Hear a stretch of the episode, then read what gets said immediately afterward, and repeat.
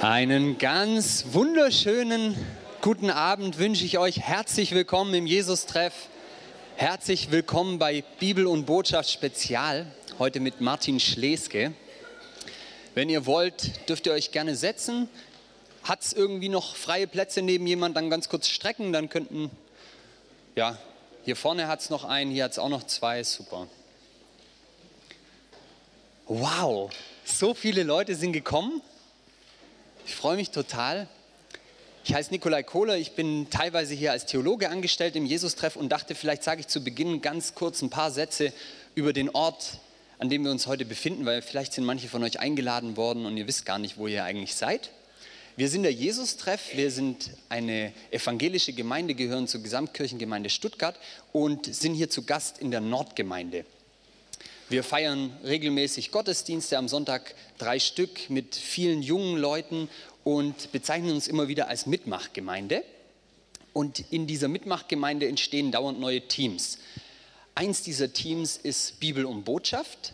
Das, was heute Abend stattfindet. Normalerweise machen wir das so im Monatsrhythmus und besprechen dort alle möglichen theologischen heißen Eisen. Und heute haben wir uns überlegt, wollen wir was Besonderes machen und jemand einladen. Wie kam es dazu? Ganz kurz ein paar Takte. Die Geschichte des heutigen Tages beziehungsweise abends begann vor einigen Jahren für mich mit diesem Buch, Der Klang. Darf ich mal ganz kurz sehen, wer hatte dieses Buch gelesen?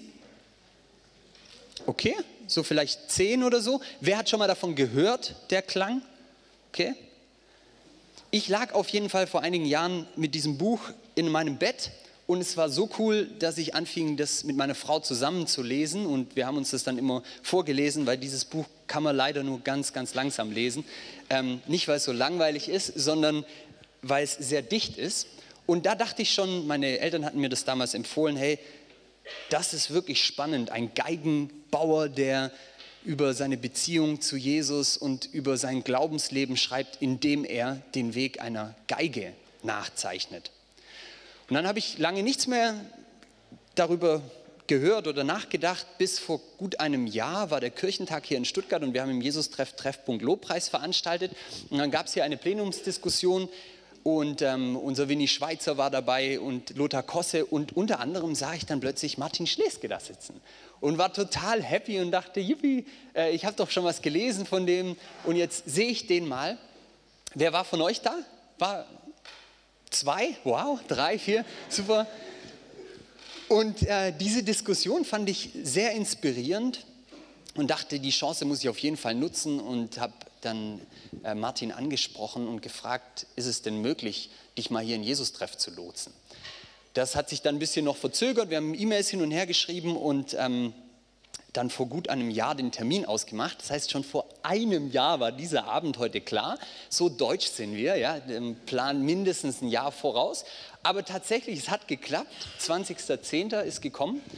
Und dann habe ich angefangen, mich zu freuen. Vorfreude ist mit das Schönste, finde ich. Und ich darf mich jetzt schon seit einem guten Jahr auf diesen Abend freuen.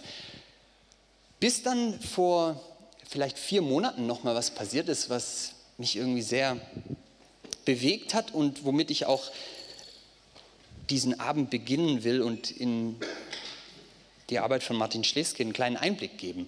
Ich war äh, an einem Sonntagmorgen früh aufgewacht, sehr früh, und es war nicht so ein wunderbarer Tag irgendwie. Alles Mögliche war nicht passend und dann bin ich einfach rausgegangen. Kein Laden hatte offen.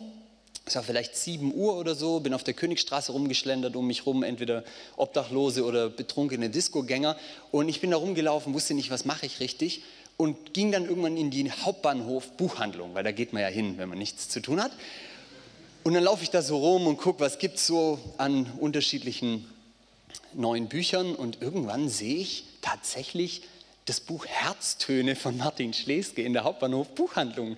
Ich denke, ist ja witzig, dass dieses Buch ausgerechnet heute hier liegt und ich hatte schon davon gehört, das ist eben sein neues Buch, ähm, dass es gab, aber ich noch nicht groß äh, mich damit auseinandergesetzt. Dann dachte ich, komm, ich kaufe es jetzt einfach und schau mal, was passiert. Und dann habe ich dieses Buch gekauft und habe äh, zwei Stunden gewartet, bis das erste Café aufmachte, mich dann da reingesetzt und habe die nächsten ungefähr dreieinhalb Stunden dort verbracht, weil ich hatte nämlich einen Gutschein für dieses Café und habe da, glaube ich, 36 Euro ausgegeben.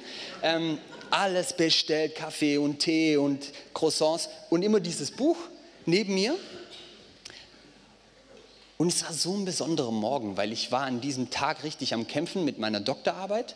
Ich habe das Gefühl gehabt, ich komme nicht weiter und es ist irgendwie alles so sperrig. Und dann lese ich in diesem Buch und irgendwie auf jeder zweiten Seite schreibe ich daneben Dis, was für Dissertation steht, weil ich dachte, das, was er dort beschreibt, dieses Ringen mit der Geige, ist eigentlich genau das, was ich auch erlebe mit meinem Ringen, mit dieser Doktorarbeit. Und dann schreibt er einen Satz, da heißt es, der Klang einer guten Geige ist ein durch starke Resonanzen wachgerufenes, lebendiges Geschehen. Sie entblößt sich nicht, sie wahrt ihr Geheimnis. Sie stellt sich zur Verfügung, ohne sich zu unterwerfen. Man muss ihr Charisma beherzigen und respektieren. Und ich dachte, wow, genau so ist dieser Bibeltext, mit dem ich zu tun habe. Er stellt sich zur Verfügung, aber er unterwirft sich mir nicht. Und in dem Moment hat bei mir irgendwie was geschnackelt und ich habe verstanden, dass dieser Vorgang, in dem ich da drin stecke, was Heiliges ist. Und ich dachte, vielleicht finde nicht nur ich einen Zugang durch dieses Buch zu meinem Alltag, sondern auch ihr in euren Fragen und Herausforderungen und Träumen. Und dann dachte ich, umso schöner, dass wir ihn schon eingeladen haben, dass er hier ist. Begrüßt ganz herzlich mit mir Martin Schleske. Super.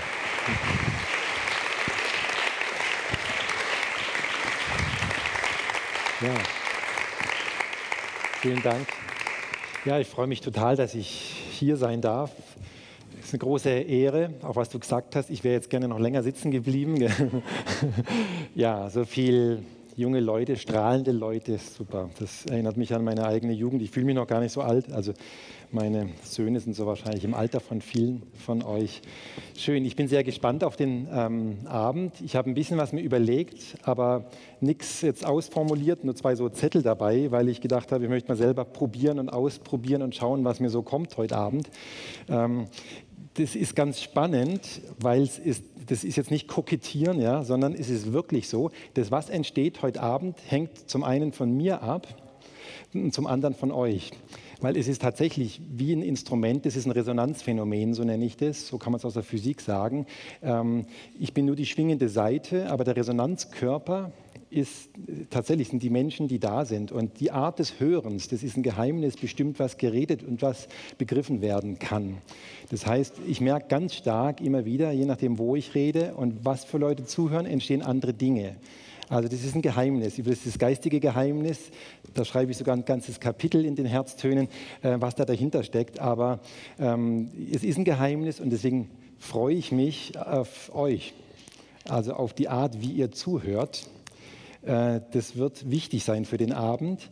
Ähm, das andere ist, wir wollen auch tatsächlich dann, wenn du mich dann einbremst rechtzeitig, hier äh, noch so eine, eine, Runde haben, wo wir miteinander auch reden wollen. Also ihr könnt euch jetzt gern, hört ihr mich alle oder ist okay, rede ich zu schnell, zu langsam, passt, müsst sonst für mich dann bremsen.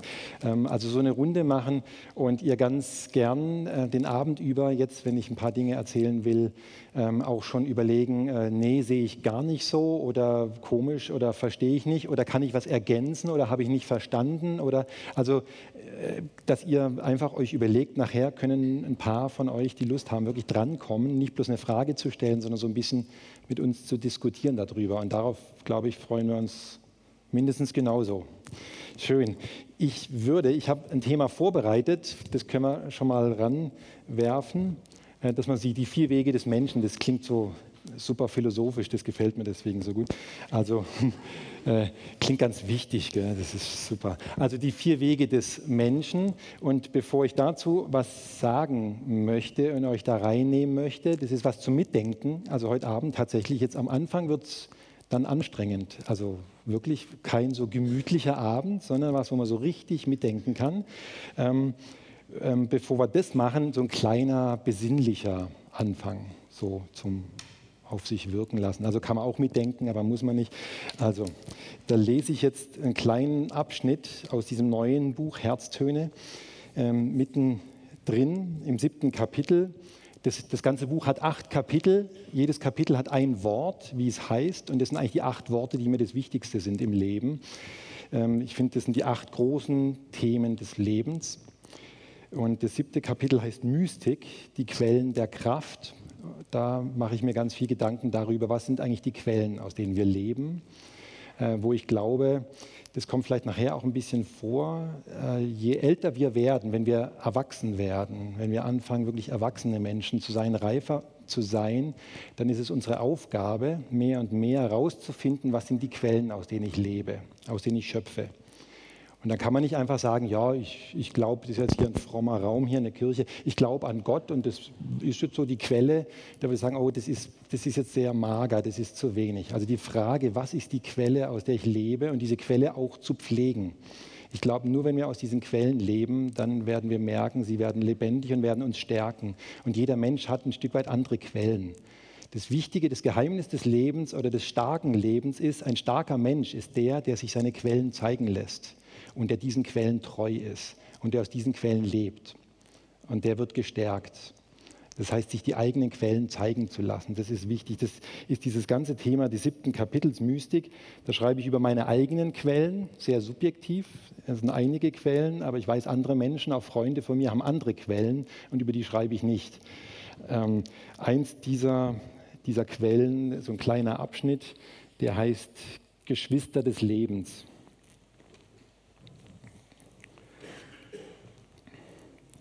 Der Waldboden ist abschüssig, die Birke leicht nach hinten geneigt.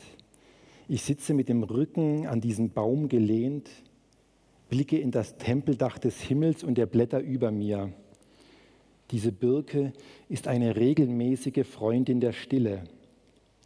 Ich weiß nicht, warum gerade Birken meinen Geist derart berühren.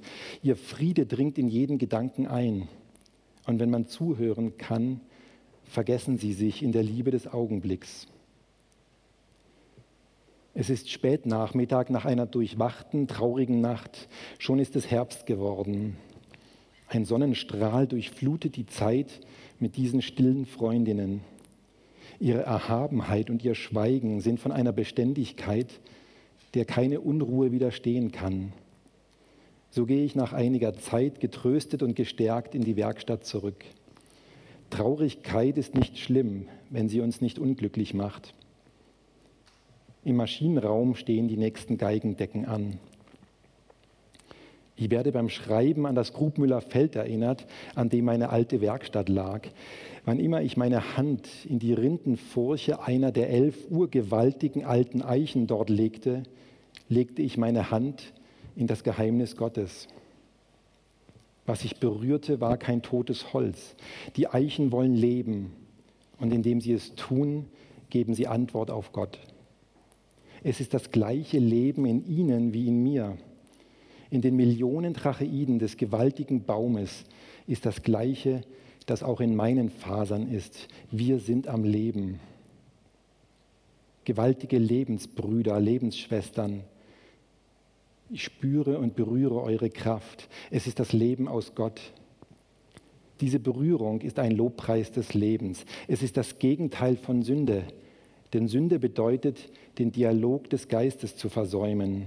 Es bedeutet, die Ehrfurcht vor dem gemeinsamen Leben zu verlieren. Willst du Gott begegnen? Dann erwarte ihn nicht als Existenz inmitten der Welt, sondern inmitten der Existenz der Welt. Gott ist nicht neben den Dingen. Sieh einen Menschen an, höre den Gesang des Vogels, streiche über das helle Buchenblatt im Mai. Willst du etwas von der Existenz Gottes begreifen, dann lass dich vom Leben ergreifen. Sie alle loben in ihrer Lebendigkeit und Sinnlichkeit das Leben. Leben und Sinn sind Gottes Namen. Ist dir das zu wenig? Zu wenig von Gott? Wenn du nicht in die Augen des Menschen gesehen hast, nicht hineingehört hast in den Gesang des Vogels, nicht verstummt bist über dem Blatt, das sich im Frühjahr aus der Knospe herausgefaltet hat, wenn du nicht berührt bist vom Leben, dann hast du kein Recht nach Gott zu fragen. Wer zum Staunen und Danken nicht fähig ist, der wird auch zum Glauben und Lieben kaum fähig sein. Du willst, dass Gott eingreift in dein Leben, dann beginne vom Leben selbst ergriffen zu sein. Du willst, dass Gott sich dir zeigt? Dann liebe Gott im Offensichtlichen. Das Weiterführende mag kommen, aber du solltest Gott erlauben, dir zunächst das Naheliegende ans Herz zu legen. Hast du einmal zwei Minuten, fünf Minuten nur deine Hand an einen Baum gelegt, die Augen geschlossen und das Leben und seinen Charakter in ihm gespürt, dann bist du auf eine sehr gesunde Weise klein geworden.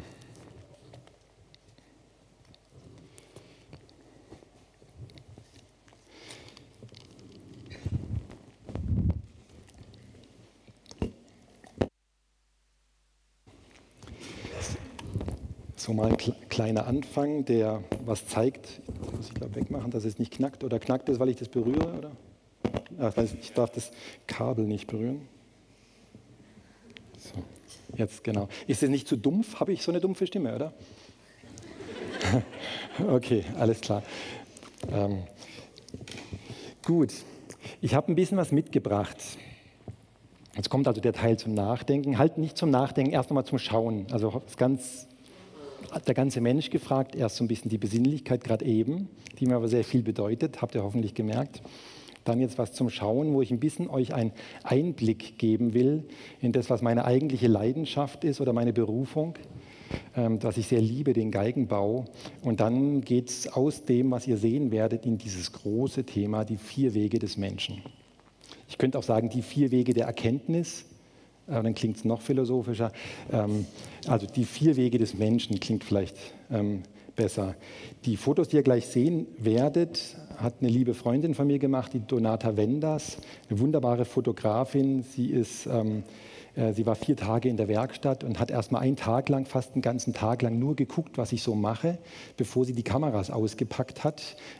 Das war was ganz Besonderes. Sie fotografiert nie mit künstlichem Licht, nur mit dem Licht, das sowieso da ist, also macht nie eine, eine Fotolampe an und hat diesen Tag erstmal nur spüren wollen, was bedeutet Geigenbau. Und dann hat sie die nächsten drei Tage Fotos gemacht und es war unglaublich. Also um mich rumgeschlichen wie so eine Wildkatze und immer, ah, super, die Hand, ah, mal, klack, klack, klack, klack, klack.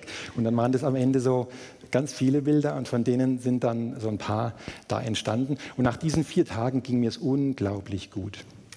Das hat, also ihr müsst mal, wenn es euch schlecht geht, wenn ihr so ein bisschen eine Krise habt, so eine leichten depressiven, ähm, eine depressive Verstimmung oder sowas habt. Also auch bei mir war es jedenfalls so, dass mir es eine Zeit lang nicht gut ging und ich auch mit meinem Beruf und mit meiner Arbeit und vor allem mit meinen Instrumenten so unzufrieden war. Dann müsst ihr eine Fotografin kommen lassen, die, die euch dann fotografiert äh, weil was dann passiert, es ist unglaublich, angesehen zu werden. Es ist jemand da, der dich drei Tage lang ansieht. Also das, das ist wirklich was, da leben wir davon, dass wir angesehen werden. Wir bekommen Ansehen. Und da habe ich gemerkt, die bildet nichts ab einfach, sondern sie bildet was in mir, also in dem, den sie ansieht. Also ganz, ganz äh, wunderbare Fotos. Sie ist die Frau vom Wim Wenders, dem Filmemacher, den vielleicht, also ihr nicht mehr, aber also mein Semester kennt den noch, also der ein paar Mal Oscar prämiert war und ganz, ganz starke Filme macht und ein toller Typ ist, hat auch am gleichen Tag Geburtstag wie ich, aber ist ähm, genau 20 Jahre älter.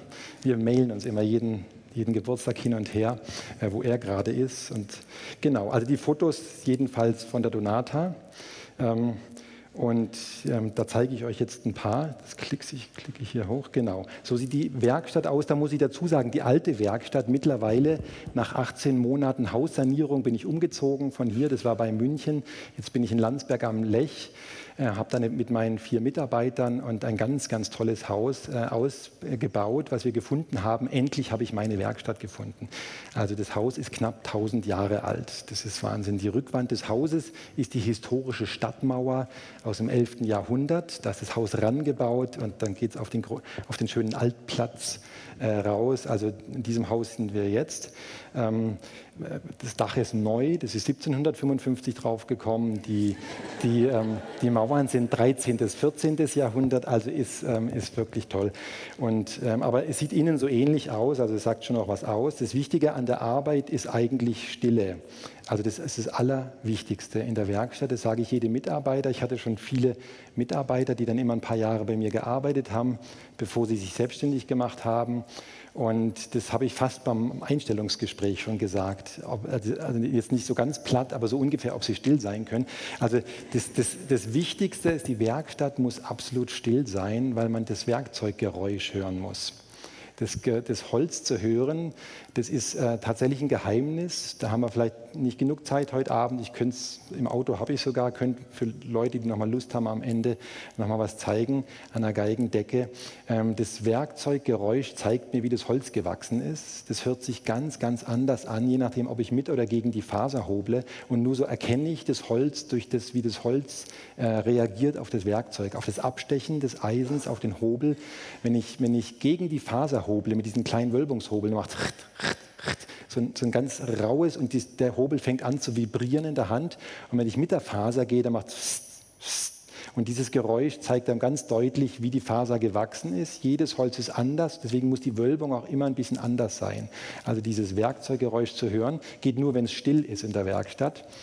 Ähm, wir haben angefangen, eine CD zu machen mit Werkstattgeräuschen. Also wir werden irgendwann mal eine CD rausbringen, dann ist auch mal drei Minuten lang einfach Stille und plötzlich gibt es wieder so Geräusche. Also wir werden mal 90 Minuten Werkstatt machen. Ich habe schon Leute gehabt, die tolle Firmen haben mit 20, 30 Leuten.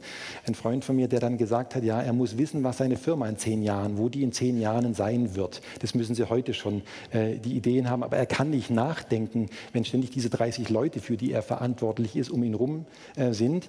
Und deswegen hat er gesagt, er hat sich drei Tage freigenommen, drei Tage zu mir in die Werkstatt gesetzt, drei Tage äh, Stille. Also diese Art, nur Werkzeuge zu hören und keiner redet, das ist was ganz, ganz Tolles.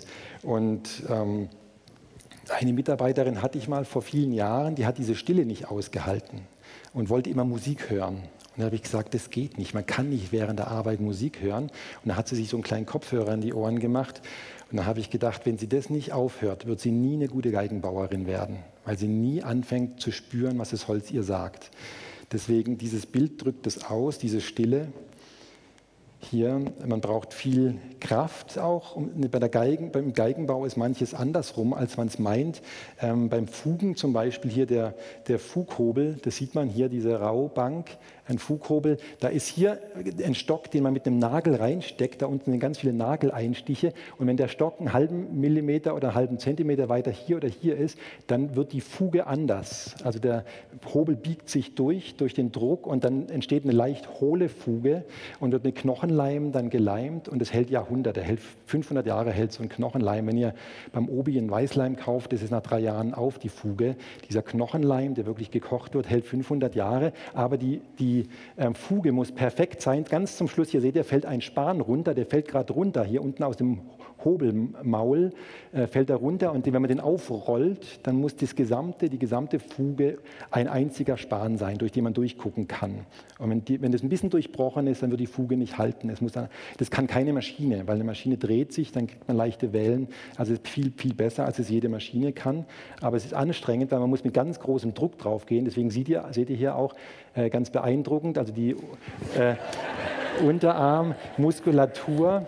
Ähm, das ist, macht sich immer sehr gut, wenn man das dann auch so hochkrempelt und ist dann das, das einzige, äh, der einzige Nachteil ist, das geht oben nicht weiter. Also die Oberarme sind sehr wenig ausgeprägt, denn die Unterarmmuskulatur entsteht durch die Finger. Hier, haben, hier bewegen wir unsere Finger.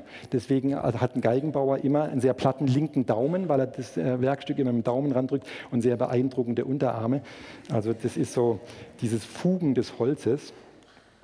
Hier ein ganz wichtiger Arbeitsgang, das ist genau das, was ich gerade gesagt habe, dieses Abstechen ähm, des Holzes. Hierbei, bei diesem Arbeitsgang, höre ich am intensivsten den Faserverlauf des Holzes. Die, dieser Kontakt mit dem Holz, und da wird man fast euphorisch zum Teil, wenn man hört und spürt, wie die Fasern ähm, sich äh, herausbilden lassen. Hier gibt, es Holz, hier gibt es Holz sich zu erkennen. Das ist das Geheimnis im Geigenbau, das Holz zu erkennen und zu erkennen, was es braucht. Das ist ein großes Gleichnis für mich, das ein Gleichnis des Lebens. Das habe ich ähm, äh, eigentlich bereits in meinem 17. Lebensjahr, als ich angefangen habe, in Mittenwald Geigenbau zu lernen, habe ich gemerkt, ähm, diese, dieses Gefühl für das Holz zu bekommen. Ähm, das Geheimnis ist, der Meister wird dem Holz gerecht. und nicht das Holz wird dem Meister gerecht. Das wäre ein ganz großes Gleichnis. Ich, da habe ich damals mit 17 gedacht, das ist der absolute Hammer. Das ist das achte Kapitel des Römerbriefs. Also was hier passiert gerade, wer den Römerbrief kennt und liebt, ähm, den habe ich damals sehr geliebt, ähm, der, der kennt dieses achte Kapitel. Ähm, das ist das Gegenteil von Religion, was im Römerbrief steht. Das krasse Gegenteil von Religion. Weil Religion sagt, dass ein übermächtiger Gott, der ist natürlich streng und perfekt und hat unglaublich ähm, strenge und geniale und perfekte Ideen. Den muss ich jetzt gerecht werden. Dem muss ich mich unterwerfen durch mein Leben, immer tun, was der will. Ein, ein, ein übermächtiger Konstrukteur, der die ganze Welt geschaffen hat und der eigentlich die ganze Zeit nur schlecht gelaunt ist und nörgelt, weil alles nicht so ist, wie er sich gedacht hat. Also Religion heißt, der Mensch muss sich unterwerfen, den Geboten, den Vorstellungen dieses übermächtigen Gottes unterwerfen. Das heißt, das Holz, das ich bin, muss dem Meister gerecht werden. Das Problem ist nur, das Holz hat krumme Fasern, einen ganz besonderen Faserverlauf. Es ist abhölzig, manches ist drehwüchsig. Jedes Holz, auch jeder Bereich des, der Decke hat bestimmte Bereiche, die Reaktionsholz gebildet haben, wo der Baum ein großes Problem hatte während seinem Leben, äh, unter Druck gekommen ist, unter Schneemassen, unter Wind. Ähm, da bildet er Reaktionsholz, um zu überleben. Bestimmte Fasern, die sind ganz, ganz schwer zum Klingen zu bringen. Die musste der Baum bilden, damit er überlebt. Dieses Reaktionsholz zum Klingen bringen ist die Kunst. Jedes Holz ist anders und die, die Genialität des Meisters ist, das Holz anzuschauen und das heißt nicht, das Holz muss mir gerecht werden. Und das ist das, was Paulus im Römerbrief schreibt. Nicht du wirst Gott gerecht. Vergiss es. Sondern Gott wird dir gerecht. Er macht dich gerecht, sagt Paulus. Es ist die Weisheit Gottes am Werk, die Weisheit, die uns umgibt, diese Kraft Gottes, aus der wir leben, die sich auf das einlässt, wer ich bin. Und das Holz hat sein Mitspracherecht am Werdegang der Geige. Und nur wenn ich das Holz höre, wenn ich, wenn ich spüre, was das Holz mir sagt, wird die Geige zum Klingen kommen. Das heißt, das große Geheimnis ist, das Holz zu erkennen. Wodurch gibt das Holz sich mir zu erkennen? Und das ist, glaube ich, für mich, das ist dann dieses Kapitel Mystik, das ist für mich das Geheimnis des wirklich geistvollen Lebens. Das Geheimnis, dass wir die Würde haben, uns zu erkennen zu geben mit unserem Leben. Das heißt, du hast die Würde, Gott will, dass du dich zu erkennen gibst, wer du bist, was in dir ist. Das tiefste Gebet des Herzens, die wirkliche Frage deines Lebens, die Leidenschaft und die Liebe deines Lebens. Wodurch gibst du dich zu erkennen? Und ich glaube, ganz häufig geben wir uns nicht zu erkennen, sondern wir sind so furchtbar religiös. Und manchmal habe ich so das Gefühl, Gott verdreht die Augen und sagt, oh, er betet schon wieder. Schon wieder diese Religiosität, oh, diese ganzen Religiösen weil wir lauter so fromme, richtige Gebete haben und nicht zu erkennen geben. Das Holz gibt sich zu erkennen. Das ist das große Geheimnis für mich im Geigenbau, ähm, das Holz zu erkennen. Und das, dieses Bild steht für mich, für dieses Leben, ähm, das Holz zum Klingen zu bringen. Und mich glauben heißt, ich vertraue mich an, nicht ich unterwerfe mich. Überhaupt nicht. Ich glaube, Gott hat eine große Freude an Widerspruch eine große Freude, Menschen zu spüren in ihrer Kraft und in ihrer Leidenschaft, wofür sie einstehen wollen, was ihnen wichtig ist. Es ist nicht Unterwerfung, sondern es ist Vertrauen. Wir vertrauen uns dieser Weisheit Gottes an, die uns umgibt und die mit uns und durch uns ein klingendes Leben schafft. Also wir sind mittendrin in einem Schöpfungsprozess. Das ist Schöpfung. Die Geige zu bauen ist keine Konstruktion. Das ist vielleicht das Wichtigste für einen wirklich fröhlichen, lebendigen Glauben, an dem die Seele sich freuen kann, ist zu unterscheiden zwischen Schöpfung und Konstruktion. Konstruktion bedeutet, ich habe einen festen Plan und das Material muss sich meinem Plan unterwerfen. Es muss alles so werden, wie ich es geplant habe. Schöpfung ist was ganz anderes. Schöpfung heißt, ich schaue das Gewordene und Gewachsene an und es hat ein Mitspracherecht. Und es ist offen, was geschieht. Es kann so werden oder so werden oder so werden. Das ist nicht klar.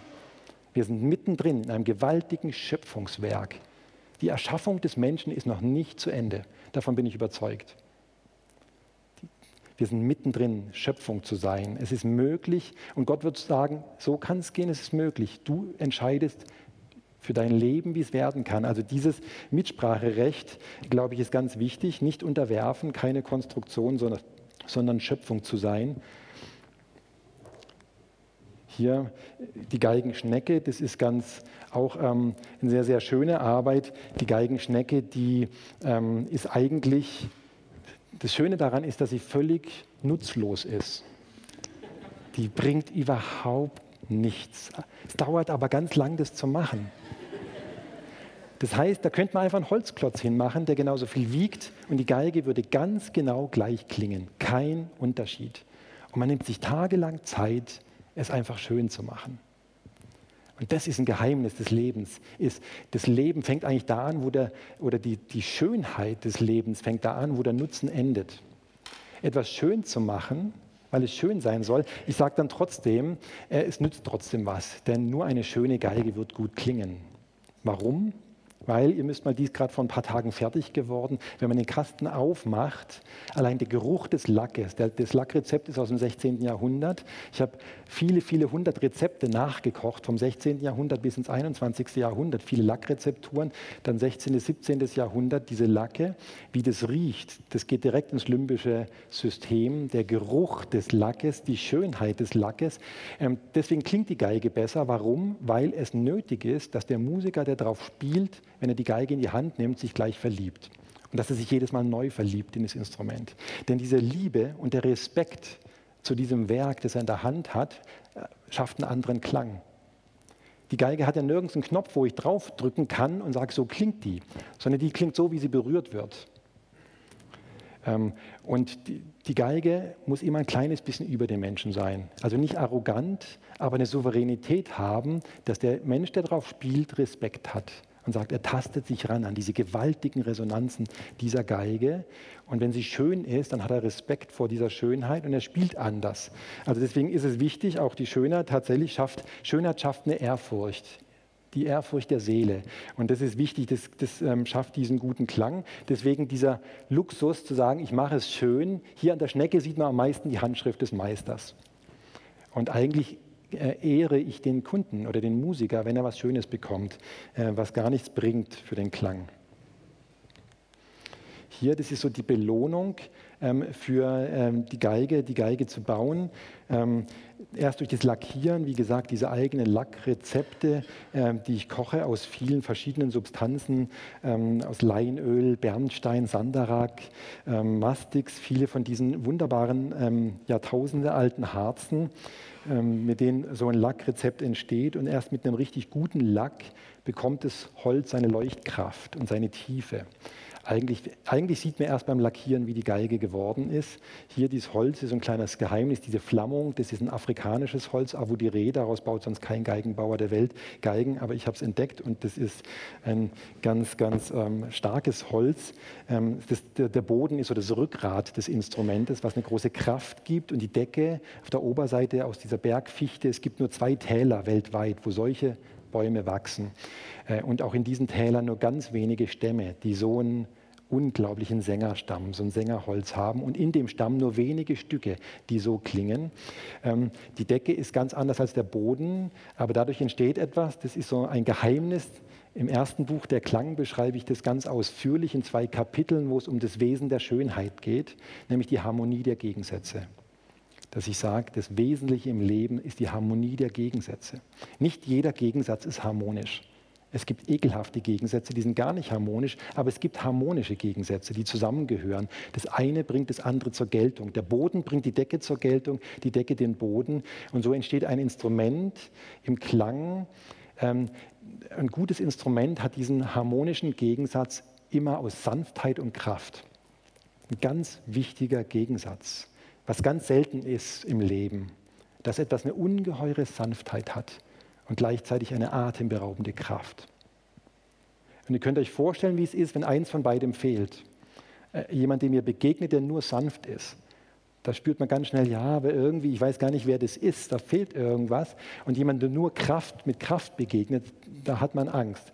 Ähm, beides kommt zusammen. Ein guter Klang hat immer eine große Sanftheit und Kraft. Das ist ein ganz tiefes Gleichnis für mich, ähm, übrigens für das Wesen des Heiligen Geistes. Wenn ich immer das erlebt habe, ähm, dass Gott in einer ganz besonderen Weise näher kommt meinem Leben und die Seele berührt, äh, dieses Phänomen des Geistes, es ist immer beides. Es ist immer eine ungeheure Sanftheit. Es ist nicht bedrohlich. Und es ist gleichzeitig eine gewaltige Kraft. Es hat Autorität. Beides kommt zusammen. Und eine gute Geige zu bauen, ist nichts anderes als ein Gleichnis dafür. Ich glaube tatsächlich, eine Geige zu bauen ist nichts anderes. Ich versuche, einen Klang zu schaffen, der so ist wie Gott.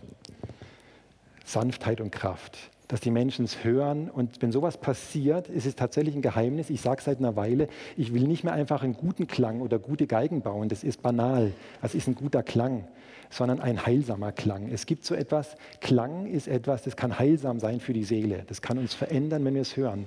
Klang kann uns krank machen. Es gibt schlechten Klang und es gibt einen Klang, der ist heilsam. Der hat eine große Sanftheit und Kraft. Die Klangfarbe allein nur kleines äh, Randbemerkung, kleiner Ausflug. Ich mache die ganze Zeit Ausflüge. Ich bin noch gar nicht da, wo ich hin wollte. Ist egal. Also wir haben ja viel Zeit und das andere können wir auch dann weglassen oder so. Ist, ist, ist nicht so wichtig. Nein, kleiner Ausflug, weil ihr ja noch so schön jung seid. Ähm, es geht nicht darum, welche Musik wir lieben. Das ist mir jetzt so ein bisschen, jetzt werde ich so ein bisschen missionarisch wenn es um Musik geht. Immer wenn es um Musik geht, werde ich missionarisch. Also ähm, ich habe auch selber in der Jugend E-Gitarre gespielt und ich liebe Gary Moore, der leider viel zu früh gestorben ist. Also es gibt einen atemberaubend schönen Klang auch mit E-Gitarren. Es geht mir jetzt nicht darum, dass man klassische Musik mögen muss. Ähm, in jeder Musik gibt es unglaublich starkes Jimi Hendrix war der Paganini des 20. Jahrhunderts. Es gibt in jedem Bereich unglaublich gute Musik. Das Schlimme ist nur die gesampelte Musik. Also das wollte ich jetzt nur mal als Randbemerkung sagen. Das heißt, also Musik, die eigentlich tot ist, weil es nur eine Kopie ist. Wir kopieren aneinander lauter, das ist diese technisch gemachte Musik. Wir kopieren nur lauter identische Wellenfronten aneinander und es hört sich dann einigermaßen nach Musik an. Und das Schlimme ist, die Menschen begreifen gar nicht, was für ein Mist sie hören. Also macht mich total fertig, wenn meine Söhne solche Musik hören, weil ich denke, die lernen nicht hören, die lernen nicht die Schönheit des Klanges. Eine richtig toll gespielte E-Gitarre, die hat so eine Leidenschaft und so einen wunderbaren singenden Ton. Äh, das muss nicht eine Geige sein, es kann auch eine E-Gitarre sein, aber dass, dass jede Millisekunde passiert was anderes. Also das war jetzt nur eine Randbemerkung. Also anspruchsvoller zu werden, was die Musik betrifft, finde ich, ist ganz, ganz wichtig, weil sonst äh, haben wir das irgendwann verloren als Menschheit, diese Klangkultur weil wir uns daran gewöhnt haben, elektronische Musik ist einfach eine Kopie, ist gesampelt, ist nachgemacht. Das wäre ganz schlimm. Hier ist eine ganz spannende Arbeit, die Klangeinstellung der Geige. Äh, da geht man mit Zahnarztwerkzeug ran, ähm, kleine Spiegelchen, Stimmspiegel, Stimmzangen, das ist so eine Stimmzange, äh, Stimmschere, kleine Hämmerchen. Da habe ich ein ganzes Werkzeugbrett voll mit kleinen Werkzeugen, wie man sie beim Zahnarzt sieht. Was hier gerade passiert ist, dass ich den Stimmstock setze, innen rein, zwischen Boden und Decke, die so verschieden sind. Die Decke was ganz, ganz Nervöses, schnell Schwingendes, was ganz Zartes, ähm, mit einer ungeheuren Schallgeschwindigkeit und sehr leicht und der Boden mit einer großen Kraft, ein starkes Rückgrat. Viel schwerer. Der Boden bringt die Decke zur Geltung, deswegen nimmt man unten schlechteres Holz als oben, damit das obere noch besser klingen kann. Aber es wird gekoppelt, beides über den Stimmstock. Und der Stimmstock, da ist ein Tausendstel Millimeter schon ein anderer Klang der wird reingesetzt zwischen Decke und Boden, koppelt zwei Systeme. Das ist unglaublich schwer, dass es gut passt, aber noch viel schwerer ist, unter den Tausenden von Möglichkeiten zu wissen, welche Position und welchen Winkel und welche Spannung und welche Dichte braucht diese Geige, um zu klingen. Da gibt es abertausende Möglichkeiten. Das muss man spüren an dem Geräusch so ein bestimmtes sattes Geräusch, wenn man den Stimmstock dann zieht, wie hört sich dieser Knack an? Das ist nur ein Knack. Wahrscheinlich wie so ein toller Chiropraktiker oder Osteopath. Die lieben auch die Wirbelsäule. Und ich habe das mal bei einem gehabt, wo ich so große Schmerzen hatte. Und der ist fast, also das wäre jetzt ein nicht jugendfreies Beispiel, der, der hat, der war fast ausgerastet vor Freude, als als der mich dann so hinten, der hat mich dann fallen lassen und dann so gezogen und ich habe richtig gehört, wie die Wirbelsäule hier am fünften Wirbel so ein so einen Knack macht. Und dieses Geräusch, da habe ich gedacht, wow, der erlebt jetzt gerade das, was ich immer erlebe, wenn ich den Stimmstock setze. Dieses bestimmte, also das heißt, man spürt an einem bestimmten Geräusch, oh, jetzt ist gut, jetzt ist es richtig. Hat ganz viel mit Intuition zu tun. Und das passiert hier gerade, also einen Stimmstock zu setzen, ist ganz wichtig. Leider heißt es im Deutschen Stimmstock, Im Italienischen, meine Mitarbeiterin hat in Cremona gelernt, in Italien, äh, da ist es viel schöner, da heißt es Anima, die Seele. Die Seele zu setzen. Das Instrument bekommt seine Seele. Und das ist der letzte Arbeitsgang, bevor es klingt. Das sieht man hier ganz wunderbar. So sieht es innen drin aus. Ein ganz tolles Bild von der Donata. Da wusste sie ein Jahr später gar nicht mehr, wie sie das hingekriegt hat. Da ist rein fotografiert durch das Knöpfchen hinten an der Geige, rein fotografiert in die Geige rein. Ihr seht also, das ist das Innenleben der Geige. Hier die Futterleisten, die Zage, das F-Loch oben mit dem oberen Auge und der F-Loch-Schaft. Dieser Zahnarztspiegel, mit dem Spiegel schaue ich rein und das ist das, was ich sehe, wenn ich hier hinten reingucke an der Geige. Dann sehe ich hier den Stimmstock stehen und mit dem Spiegel sehe ich, wie er steht, ob er passt und kann den dann verdrehen. Also das sieht man, wenn man reinschaut ähm, und das macht den Klang. Ganz kleine Änderungen. Das Schlimme ist, je besser die Geige ist, desto empfindlicher reagiert sie auf kleinste Änderungen. Bei einer schlechten Geige ist es ganz egal, die ist wie so ein Ackergaul. Da kann man irgendwie so draufschlagen und der denkt, ach lass doch, und der, der läuft immer seine Spur. Und meine Geigen sind aber Vollblut-Araber. Die sind ähm, beleidigt, schon bei der kleinsten, wenn man ein bisschen zu viel macht, dann ist so ein Pferd beleidigt und sagt, ich habe es längst kapiert, du musst so mit mir nicht umgehen. Also das heißt, ähm, das ist sehr empfindlich. Je besser die Geige, desto schneller reagiert sie auf ganz, ganz kleine Schenkelweichen und Änderungen. Also das heißt, ähm, das macht es so spannend und auch so anstrengend. Weil leider sind die Musiker, die mit solchen Geigen dann kommen, nicht nur mit meinen Geigen, sondern auch mit wertvollen alten Geigen genauso schwierig wie die Geigen. Die passen dann ganz gut zusammen und manchmal kommen die in die Werkstatt, sind völlig fertig und sagen, die Geige klingt überhaupt nicht mehr oder die Geige nervt. Neulich war die Julia Fischer da, ich weiß nicht, ob ihr sie kennt, eine tolle Geigerin, äh, eine der bekanntesten, äh, bedeutendsten Geigerinnen, spielt eine Geige, eine Johann Battista Guadagnini aus dem 18. Jahrhundert. Für die Geige, was die kostet, kann man in München in ein Familienhaus kaufen ähm, und bringt die Geige, wirft sie mir fast so hin, so fast angeekelt und sagt, die Geige nervt.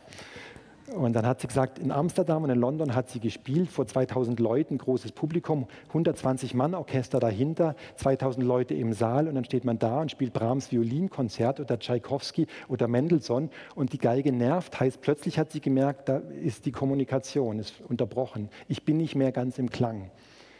Denn das ist das Geheimnis, ein wirklicher Musiker zu sein, ist auch wieder ein großes Gleichnis.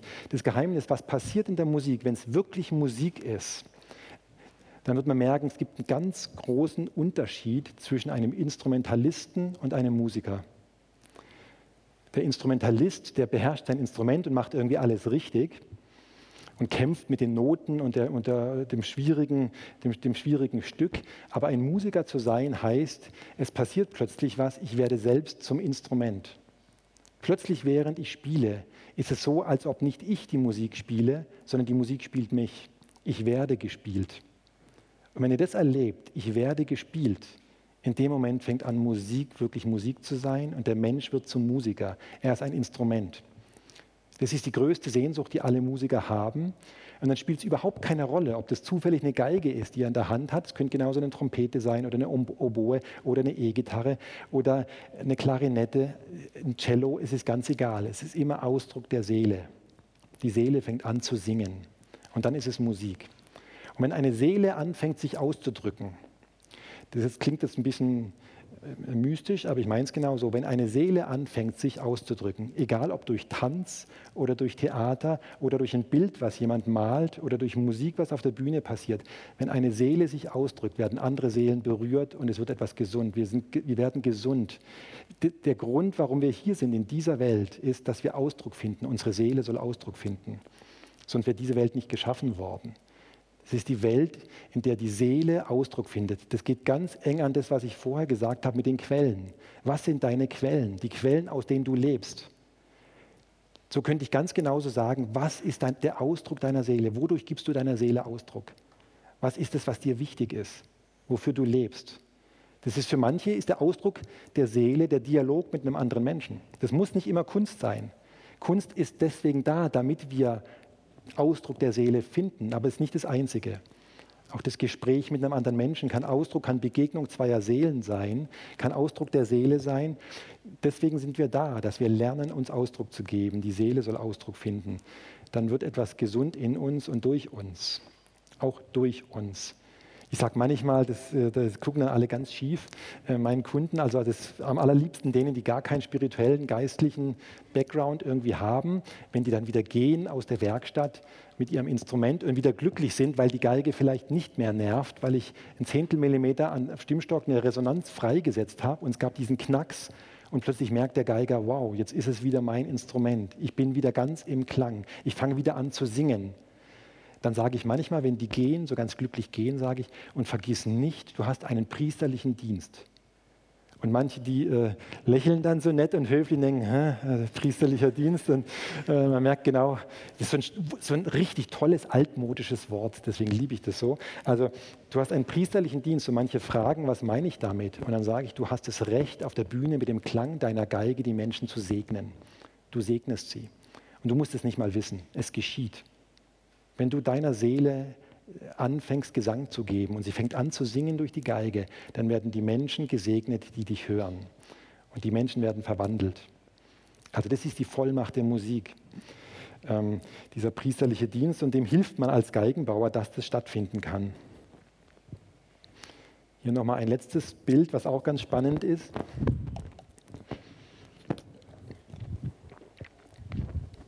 Das ist der Geigensteg.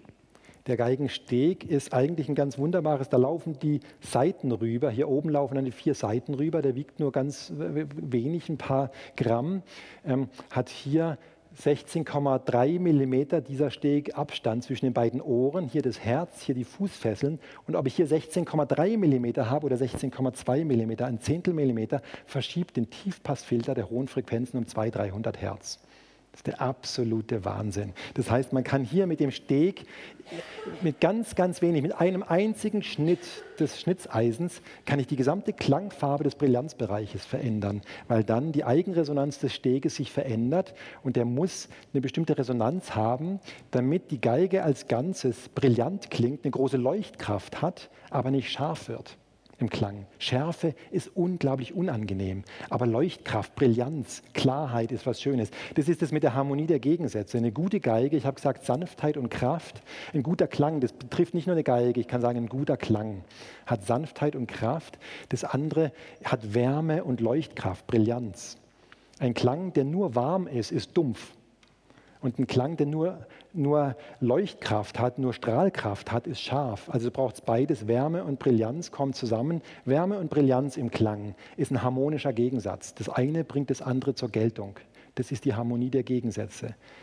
Dumpfheit und Schärfe ist auch ein Gegensatz, aber das ist nicht harmonisch. Das ist beides tot, abgestürzt. Das heißt, da kann man ganz viel ähm, daran erkennen und die Kunst ist jetzt hier ähm, mit tatsächlich wenigen Schnitten den Klang so einzustellen, dass es stimmt, dass es richtig ist. Jede Geige braucht einen anderen Steg, braucht eine andere Taille, braucht ein anderes Herz vom, vom Format und ich muss es hören.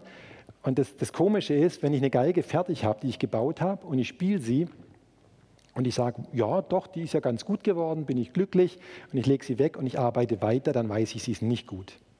Eine Geige muss so sein, dass man sie spielt und sie macht süchtig. Du denkst, boah, was ist da los? Und du legst sie weg und du arbeitest fünf Minuten und du merkst, geht gar nicht mehr. Ich muss wieder die Geige in die Hand nehmen und spielen. Also wenn eine Geige nicht süchtig macht, ist sie nicht gut. Dieser Suchteffekt, äh, sonst würden die auch gar nicht acht Stunden am Tag drauf spielen, die Profis auf diesen Instrumenten. Das muss einen glücklich machen und macht einen wirklich süchtig. Das als ein kleiner Vorspann. Jetzt muss ich doch meine Uhr hinlegen. Aber ist ja egal, wir haben gesagt, wir müssen kein Ziel erreichen heute. Also von daher, ähm, aber ein paar Dinge möchte ich deutlich machen. Ich kann das auch ganz schnell machen, also das, ist, das schauen wir dann. Das war jetzt, dass er ein bisschen ein Gefühl dafür kriegt, was Geigenbau bedeutet, was, die, was es bedeutet, Musiker zu sein, ein Instrument zu bauen, was die tiefere Kraft für mich eigentlich dahinter ist und die Leidenschaft.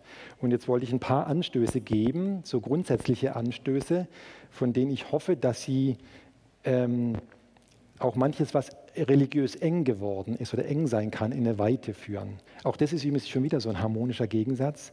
Ich erlebe in geistlichen Gruppen, wo Gemeinden sind, ähm, oft was sehr Enges. Und das Enge kommt immer aus Angst. Und dann werden die Leute plötzlich eng. und haben Angst vor der Weite. Oh, das ist ja alles unverbindlich, wischiwaschi, so muss es sein. Und wir leben gerade, es tut mir so richtig weh, weltweit in einer Zeit, ich weiß gar nicht, was los ist mit uns als Menschheit, wo ich denke, so als ob irgendwie äh, gerade sowas wie ein, ein Geist die Herrschaft über die Völker ergreift. Plötzlich wird alles fanatisch. Alle haben plötzlich einfache Antworten, krasse Antworten. Alle, also dieser, dieser Fanatismus kommt eigentlich aus Angst. Und wenn wir in eine Zeit kommen, die uns Angst macht, werden wir noch viel fanatischer. Die Enge ist ein ganz furchtbarer Klang. Und dann sagen viele, die fanatisch. Das Interessante am Fanatismus ist, er hat immer Antworten. Ich glaube, das viel Spannendere am Leben sind nicht die Antworten, sondern sind die Fragen, die wir haben. Ein guter Freund von mir, der ein Künstler ist, ein, ein äh, Vater vieler Künstler ist, einer der begnadetsten englischen Schauspieler in London auf den großen Bühnen gespielt, mittlerweile ein alter Mann. Er hat viele, viele Künstlergruppen weltweit gegründet, geistliche Künstlergruppen, ähm, wo es genau um diesen Ausdruck der Seele geht und um, um das, was bedeutet Kunst und was ist die Spiritualität der Kunst. Ähm, und mit dem habe ich äh, vor einiger Zeit geredet und da hat er mir gesagt, Martin, Kunst hat sehr viel mit Fragen zu tun, wenig mit Antworten. Deswegen ist Kunst das Gegenteil von Fanatismus. Und deswegen fanatische und faschistische äh, Regime müssen immer erst die Kunst zerstören. Der IS musste die Kunst zerstören. Stalin musste die Kunst zerstören. Hitler musste die Kunst zerstören. Warum? Weil Kunst hat mit Fragen zu tun. Das ist gesund. Und Antworten sind immer schwierig. Und dann sein, sein zweiter Satz, er sagt dann, Gott hat viel mehr Interesse an unseren Fragen als an unseren Antworten. Das hat was damit zu tun, sich erkennbar zu machen. Was sind die wirklichen Fragen, die ich habe? Und auch da hätte ich vielleicht vor 30 Jahren anders geredet, ähm, als ich so ganz begeistert von vielen Dingen im Glauben war. Ich bin ja immer noch begeistert, aber ich habe vieles durchlebt und auch durchlitten und viel mit Gott durchkämpft und mit Gott gekämpft und meinen Glauben aufgegeben, dreimal, weil ich gesagt habe, es ist so eine tiefe Krise in meinem Leben passiert, dass ich sage, ich lasse ihn los und warte ab, was geschieht. Und sag so, als ob, als ob ich zu Gott sage, hier ist mein Glaube. Jetzt hast du ihn. Und dann kann Gott sich offenbaren. Dann muss ich mein Glauben nicht machen. Diese Art von Enge, um die geht es mir, heißt immer, es sind Menschen, die noch immer Angst haben, sie könnten ihren Glauben verlieren. Solche Menschen sind eng. Warum? Da muss ich meinen Glauben selber festhalten. Und die haben Angst vor der Weite. Die Weite könnte ja unverbindlich sein. Aber ich glaube, das ist Harmonie der Gegensätze. Es gibt eine, eine Innigkeit der Gottesliebe, die ist nicht eng, sondern sie ist innig. Und es gibt eine Weite, die ist weit und nicht unverbindlich. Wir brauchen Weite und wir brauchen Innigkeit. Das ist wichtig. Und mit diesen Fragen, die Fragen führen uns in die Weite, die Antworten machen uns oft sehr eng und sehr eindimensional. Ähm, das ist äh, eine Antwort, hat oft was sehr Ordinäres. So ist es. Was, was passiert dann? Die Antwort löst die Frage auf. Die Frage ist gar nicht mehr da. Ich habe eine Antwort. Wie totlangweilig, wie schlimm. Dem widersetzt sich die Kunst. Die Antwort wird aufgelöst, die Frage wird aufgelöst durch die Antwort. Ähm, das ist eindimensional Eindeutigkeiten. Und das ist der Fanatismus. Der Fanatismus in unserer Zeit ist egal, ob der AfD oder Islam oder sonst irgendwie heißt, ganz egal. Den gibt es überall. Dieser Fanatismus ist unsäglich ordinär, weil er eindeutig, weil er eindeutig ist. Die Faszination des Lebens ist die Mehrdeutigkeit des Schillern des Klanges. Es ist Mehrdeutigkeit, es ist warm, aber gleichzeitig Leuchtkraft. Es ist sanft, aber hat gleichzeitig eine große Stärke. Diese Mehrdeutigkeit spannt erst den Raum auf, in dem wir uns bewegen. Und was meine ich mit diesem Raum? Ich glaube tatsächlich, das Gefährlichste am Glauben sind die Antworten und das Lebendigste am Glauben sind die Fragen. Und ich glaube, die wirklich wichtigen Fragen des Lebens haben die Würde, nicht beantwortet zu werden sondern durchlebt zu werden. Gott wird mal nicht fragen, auf wie viele Dinge wir eine Antwort wussten, sondern er wird fragen, wie viele Antworten wir durchlebt haben und durchlitten haben. Welche Antworten hast du gelebt durch dein Leben? Was hast du ausgedrückt durch dein Leben? Welche Antwort? Und das ist das, was Verantwortung heißt. Im Wort Verantwortung steckt deswegen das Wort Antwort, weil du hast die Antwort gelebt, durchlitten nur das, was wir durchlitten und geliebt haben, haben wir wirklich begriffen. Die wesentlichen Dinge im Leben können wir nur durch Lieben und durch Leiden lernen und nicht durch platte Antworten, die wir geben. Wir, wir, leben die Antworten. Das macht die Weite äh, überhaupt erst aus. Diese Harmonie der Gegensätze, auch hier, die zieht sich eigentlich durch, durch mein gesamtes Denken durch, aber habe ich durch den Geigenbau gelernt und dann überall entdeckt. In der Bibel, in meinem Leben, überall das Gleiche. Ähm, tatsächlich ist der Geigenbau für mich der größte Lehrer meines Lebens. Ähm, das liegt nicht daran, dass Geigenbau so was Besonderes ist. Und man sagt, ja, ja, klar, im Geigenbau. Nein, das ist völlig lächerlich. Der Geigenbau ist so klein im Universum angesichts dessen, was es alles gibt. Das Besondere ist, ähm, dass der Geigen, eine Geige zu bauen, das ist die Berufung, die ich liebe. Und das, was du liebst, wird immer dein Lehrer sein. Das, was du liebst, wird dich die Wahrheit des Lebens lehren. Du kannst nichts lernen, außer durch die Liebe. Und wenn du etwas liebst, dann wird dich das, was du liebst, die Urwahrheiten des Lebens lehren. Das heißt, die Frage ist, was liebe ich? Denn dadurch werde ich lernen. Das wird mein Lehrer sein. Eine, eine ältere Freundin hat es mir, eine alte Frau mittlerweile, mütterliche Freundin, hat mir das äh, vor einiger Zeit gesagt, als ich mit ihr darüber geredet habe. Und da hat sie gesagt, ja Martin, wenn du in der Liebe bist, wird alles zu dir sprechen.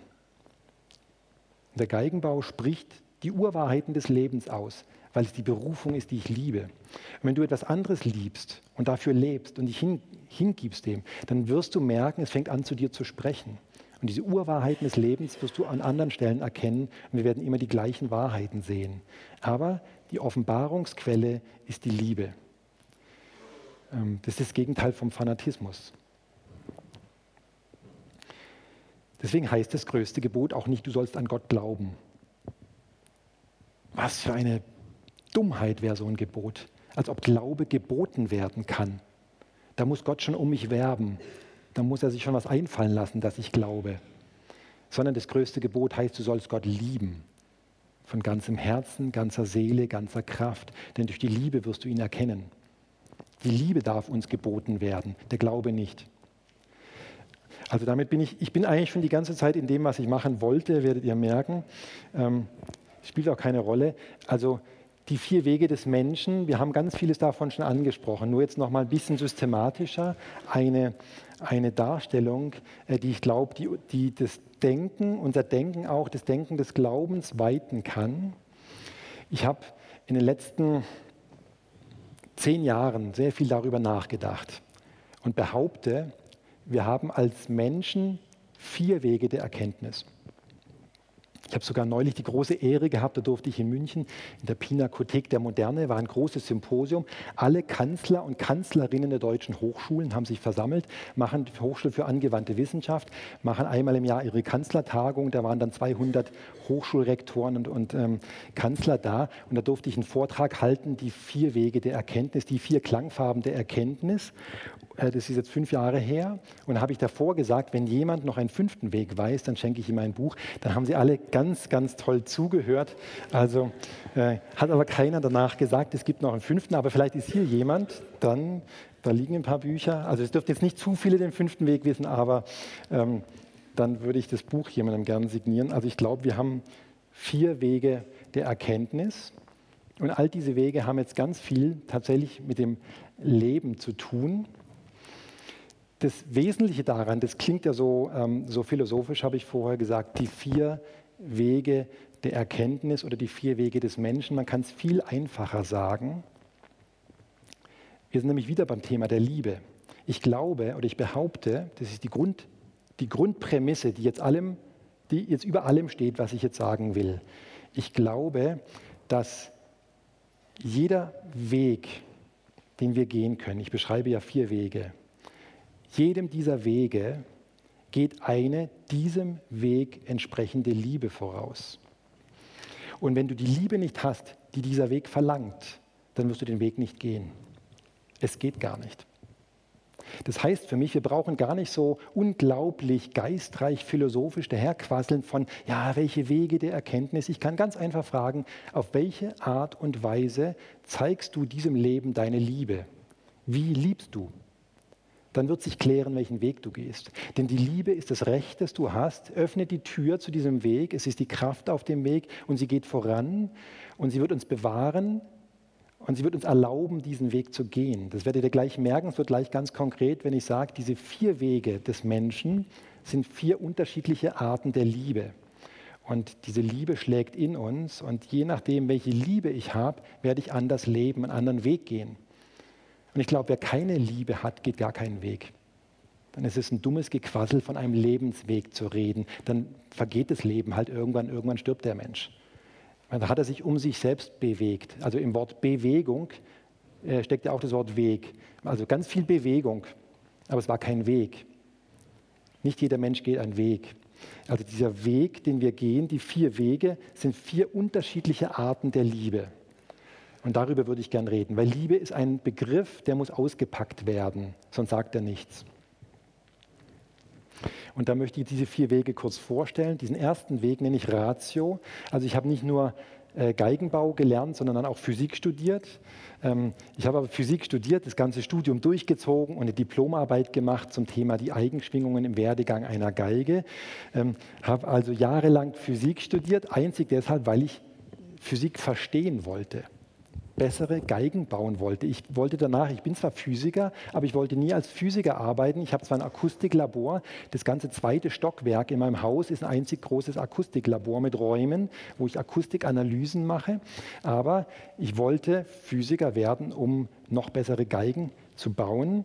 Und das hat ganz viel mit diesem Weg zu tun. Ratio, Ratio ist, das Vernunft, ist eigentlich die Vernunft übersetzt, das vernünftige Denken. Der eine Weg der Erkenntnis, der eine ungeheure Schönheit hat, ist Ratio. Und das ist extrem wichtig in unserer Zeit. Wir leben nicht nur in einer zunehmenden Zeit des Fanatismus und je mehr Krisen wir bekommen, desto fanatischer werden die Menschen werden, sondern wir leben auch noch nicht mal mehr nur in der Postmoderne, ist ein neuer Begriff, das, das postfaktische Zeitalter. Also das heißt, es geht gar nicht mehr um Fakten, sondern das fühlt sich für dich gut an, ja, dann ist es deine Wahrheit. Wenn das für dich stimmig ist, ja, dann ist es für dich so, dann ist es deine Wahrheit. Das heißt, Ratio, das vernünftige Denken, hat eine bestimmte Art von Liebe.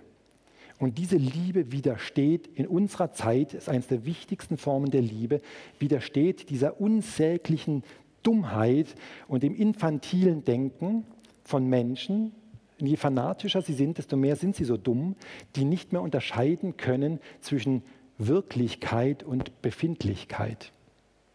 Es ist ein großer Unterschied, wie ich mich befinde, meine Befindlichkeit, wie es sich für mich anfühlt, das ist schön und gut, aber es ändert nicht die Wirklichkeit. Es gibt eine Wirklichkeit, die ich erforsche durch Wissenschaft, durch Physik. Und diese, diese Erforschung der Wirklichkeit braucht eine unbestechliche Liebe ist die Unbestechlichkeit. Unbestechlichkeit ist ein Wesenszug der Liebe, ist ein Wesenszug dieser Liebe, die Unbestechlichkeit des Menschen. Diese Unbestechlichkeit kann unterscheiden zwischen Befindlichkeit und Wirklichkeit. Die Liebe des ersten Weges folgt dem Gesetz, das Naturgesetz zu erforschen.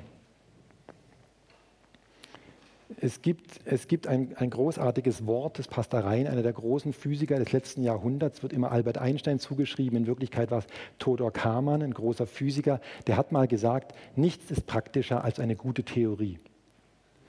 Das ist Ratio.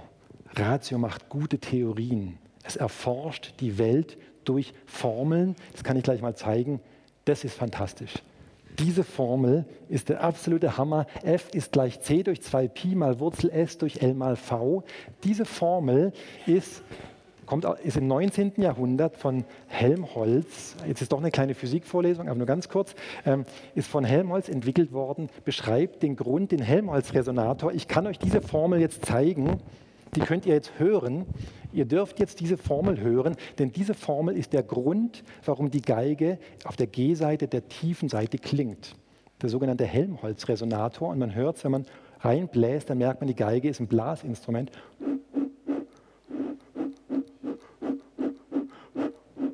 Das ist die Helmholtz-Resonanz.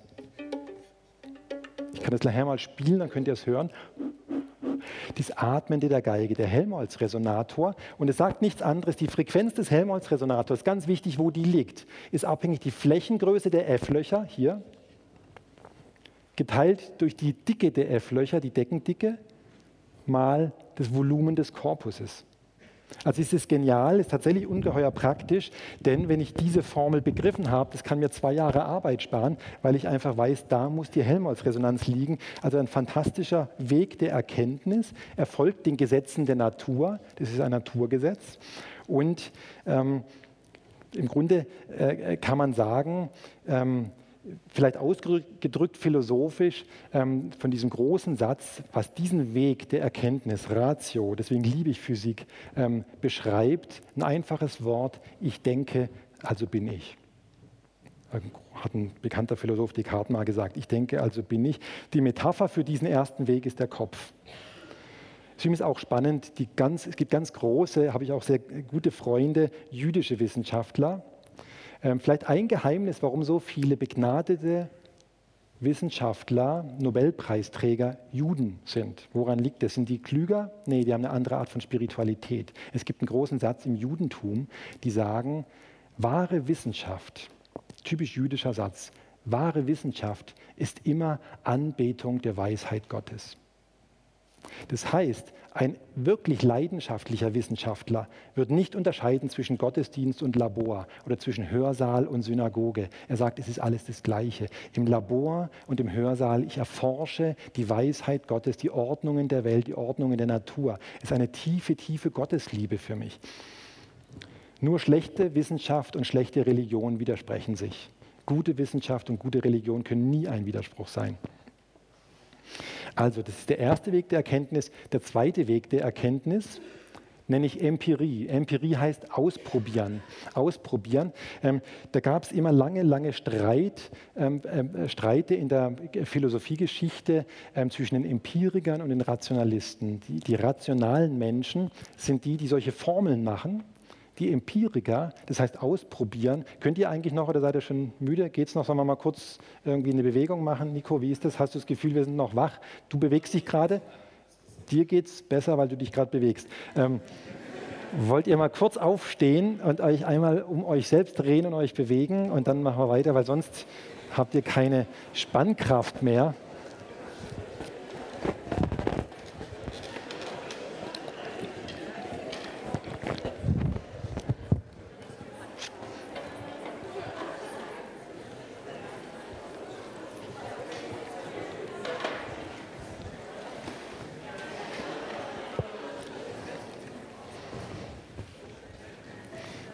Super, genau, einfach mal.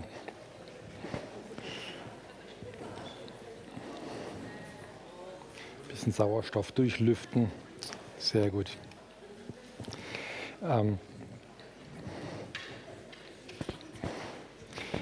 ich versuche das ein bisschen prägnanter zusammenzufassen. Der zweite Weg der Erkenntnis, Empirie, ist ein ganz großer Gegensatz zu dem ersten Weg. Warum? Ich habe jetzt die Schönheit des ersten Weges gesagt, das äh, rationale Denken. Es wird übrigens ganz, ganz, also wenn jetzt hier sehr fromme Leute dabei sind, es wird ganz fromm noch, also nicht nervös werden. Wenn das jetzt so, so physikalisch klingt, ihr kommt auch noch auf eure Kosten, aber ich muss etwas gründlicher sein, damit das anderen auch kommen kann. Empirie. Die Empiriker sagen, das ist typisch Experimentalphysik. Experimentalphysik, Experimente machen ist Empirie. Ähm, die Ratio ist sehr, ist sehr vernünftig. Empirie bedeutet, und ich habe sehr viel, das habe ich geliebt und das liebe ich als Physiker in meinem Akustiklabor. Empirie heißt, ich verstehe die Welt nicht. Die Welt ist viel komplexer, als dass ich sie in einfache, triviale Formeln pressen kann. Die Empiriker sagen den Rationalisten, ihr verwechselt die Wirklichkeit mit eurer Theorie. Das ist die Gefahr des ersten Weges. Ist, ich habe eine tolle Formel gefunden und ich glaube, so ist es. Und die Empiriker sagen, die Wirklichkeit ist viel komplexer als euer Modell. Ihr verwechselt die Welt mit eurem Modell der Welt, mit euren Gedanken. Also der Empiriker probiert Dinge aus. Das war das, dass ich hunderte von Holzstreifen zum Beispiel gemacht habe, und, um den Geigenlack zu erforschen, weil ich weiß, je nachdem, mit welcher Lackrezeptur ich die Geige lackiere, wird sie ganz unterschiedlich klingen. Und man kann eine Geige, die man über 150 Stunden gebaut hat, in fünf Sekunden zerstören mit der falschen Grundierung. Also wollte ich wissen, wie muss ich eine Geige grundieren, dass sie wirklich gut klingt, dass sie noch besser klingt, das Geheimnis des Geigenlackes. Und da habe ich hunderte von Holzstreifen gemacht, hunderte von Rezepten gekocht und immer die Resonanzgipfel gemessen. Das hat nichts mit Ratio zu tun, mit dem ersten Weg, sondern das ist Empirie ausprobieren. Äh, Empirie ist eine andere Form der Liebe. Ich habe gesagt, der rationale Weg, wenn ihr mit einem rationalen Menschen redet, er ist unbestechlich, die unbestechliche Liebe. Die empirische Liebe ist anders. Der empirische Weg heißt, es ist eine enttäuschungsresistente Laborliebe. Das heißt, du musst im Labor sein und ein Jahr lang enttäuschte Ergebnisse kriegen, weil du nicht das rausgekriegt hast. Ich habe euch vorher den Geigensteg gezeigt mit diesem Herz und den Ohren und den 16,2 Millimetern. Ich glaube nicht, dass es der beste Steg ist, den es gibt für den Klang der Geige. Den gibt es schon seit 200 Jahren. Ich habe in den letzten drei Jahren 53 andere Stege gemacht, alle gemessen, alle entworfen, ähm, überall die Schallabstrahlung, die Resonanzgipfel entworfen und zwar 53 Mal schlechter als der, den es schon gibt. Also 53 Misserfolge, 53 Gründe aufzuhören. Aber der 54. Steg könnte ein Durchbruch sein. Das heißt, Empirie heißt, lass dich nicht enttäuschen, steh wieder auf. Gib nicht auf. Der empirische Weg ist, die Liebe des empirischen Wegs ist Hoffnung. Mach weiter, probier es nochmal. Das ist eine andere Art der Liebe. Das ist eine wichtige Liebe. Und wenn du die Liebe nicht hast, dann wirst du kein empirischer Mensch sein, dann wirst du kein empirischer Wissenschaftler, dann wirst du in deinem Leben gar nichts lernen. Denn selbst die Empirie einer Beziehung, ich kann sagen, ich bin jetzt seit 26 Jahren verheiratet, wenn ich nicht eine Freude hätte, die habe ich ja nicht immer, aber manchmal, äh, diese, die Freude hätte rauszukriegen, warum es gerade knirscht oder schwierig ist in der Beziehung, ja, das ist ja Empirie. Also wenn man, wenn man denkt, das läuft alles von alleine, es läuft eben nicht von alleine, dann trennt man sich ja irgendwann. Es ist überall, Empirie durchzieht das ganze Leben. Warum? Weil es immer Gründe gibt, enttäuscht zu sein. Ich kann sagen, wie oft habe ich mich mit meiner Frau schon gestritten. Und Gott sei Dank streiten wir manchmal. Also wir sind beide sehr leidenschaftlich, finde ich viel wichtiger als langweilig. Ähm, aber jeder Streit ist genau wie 53 Stege, die nicht funktionieren. Es ist ein Grund zu sagen, ich stehe wieder auf.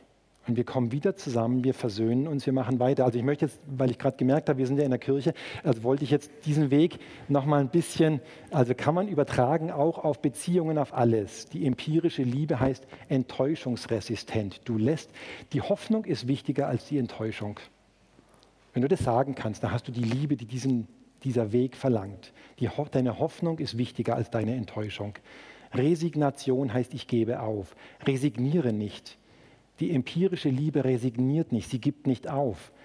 Resignieren heißt das, das Signum, das Feldzeichen, ich nehme es weg, ich streiche die Segel, ich, ich gebe auf. Nein, resigniere nicht. Versuch's nochmal, versuch's anders. Das ist der empirische Weg. Da kann ich sagen, so wie der erste Weg heißt, ich denke, also bin ich, so würde ich über diesen Weg sagen, ich, erf ich erforsche, also bin ich. Oder ich ergründe, also bin ich. Und die Metapher sind für mich die Hände, Experimente mit den Händen. Dann gibt es den dritten Weg der Erkenntnis. Hier, ja gut, kann ich noch ein paar Beispiele machen. Habe ich natürlich auf meiner Homepage habe ich ganz viele Beispiele von diesem Weg. Die Modalanalyse, die wir damals gemacht haben, da waren wir die ersten weltweit in dem Institut, die die Geige erforscht haben mit Hilfe der äh, Modalanalyse, die aus der Luft- und Raumfahrttechnik kommt. Äh, da sieht man dann solche Schwingungsbilder, die man hier, also das ist atemberaubend zu sehen, wie so eine Geige, ähm, eine ganz äh, wertvolle Geige, wie die schwingt, was für akustisches Profil die hat. Jedes dieser Bilder ist eine eigene Eigenschwingungsform bei einer anderen Frequenz, mit einer anderen Schönheit, einer anderen Schwingungsform. Die sehen tatsächlich auch sehr schön aus, diese Schwingungsformen. Das ist die Ursache für den Klang. Alles Empirie, alles ausprobieren, alles messen, Messmethoden.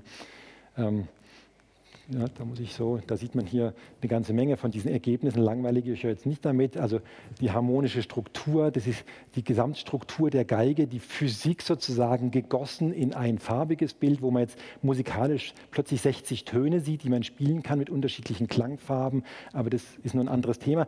Das ist spannend, sowas zu erforschen. Das ist alles Empirie. Ausprobieren, weiterentwickeln. Was mache ich aus so einer Übertragungsfunktion? Das ist Physik. Aber wie, welche Relevanz hat die Physik? Für die Musik, für die Psychoakustik, für den Klang ähm, und so weiter. Also alles ganz toll empirisch zu arbeiten, ähm, ist aber jetzt alles angesichts der fortgeschrittenen Zeit gar nicht so wichtig.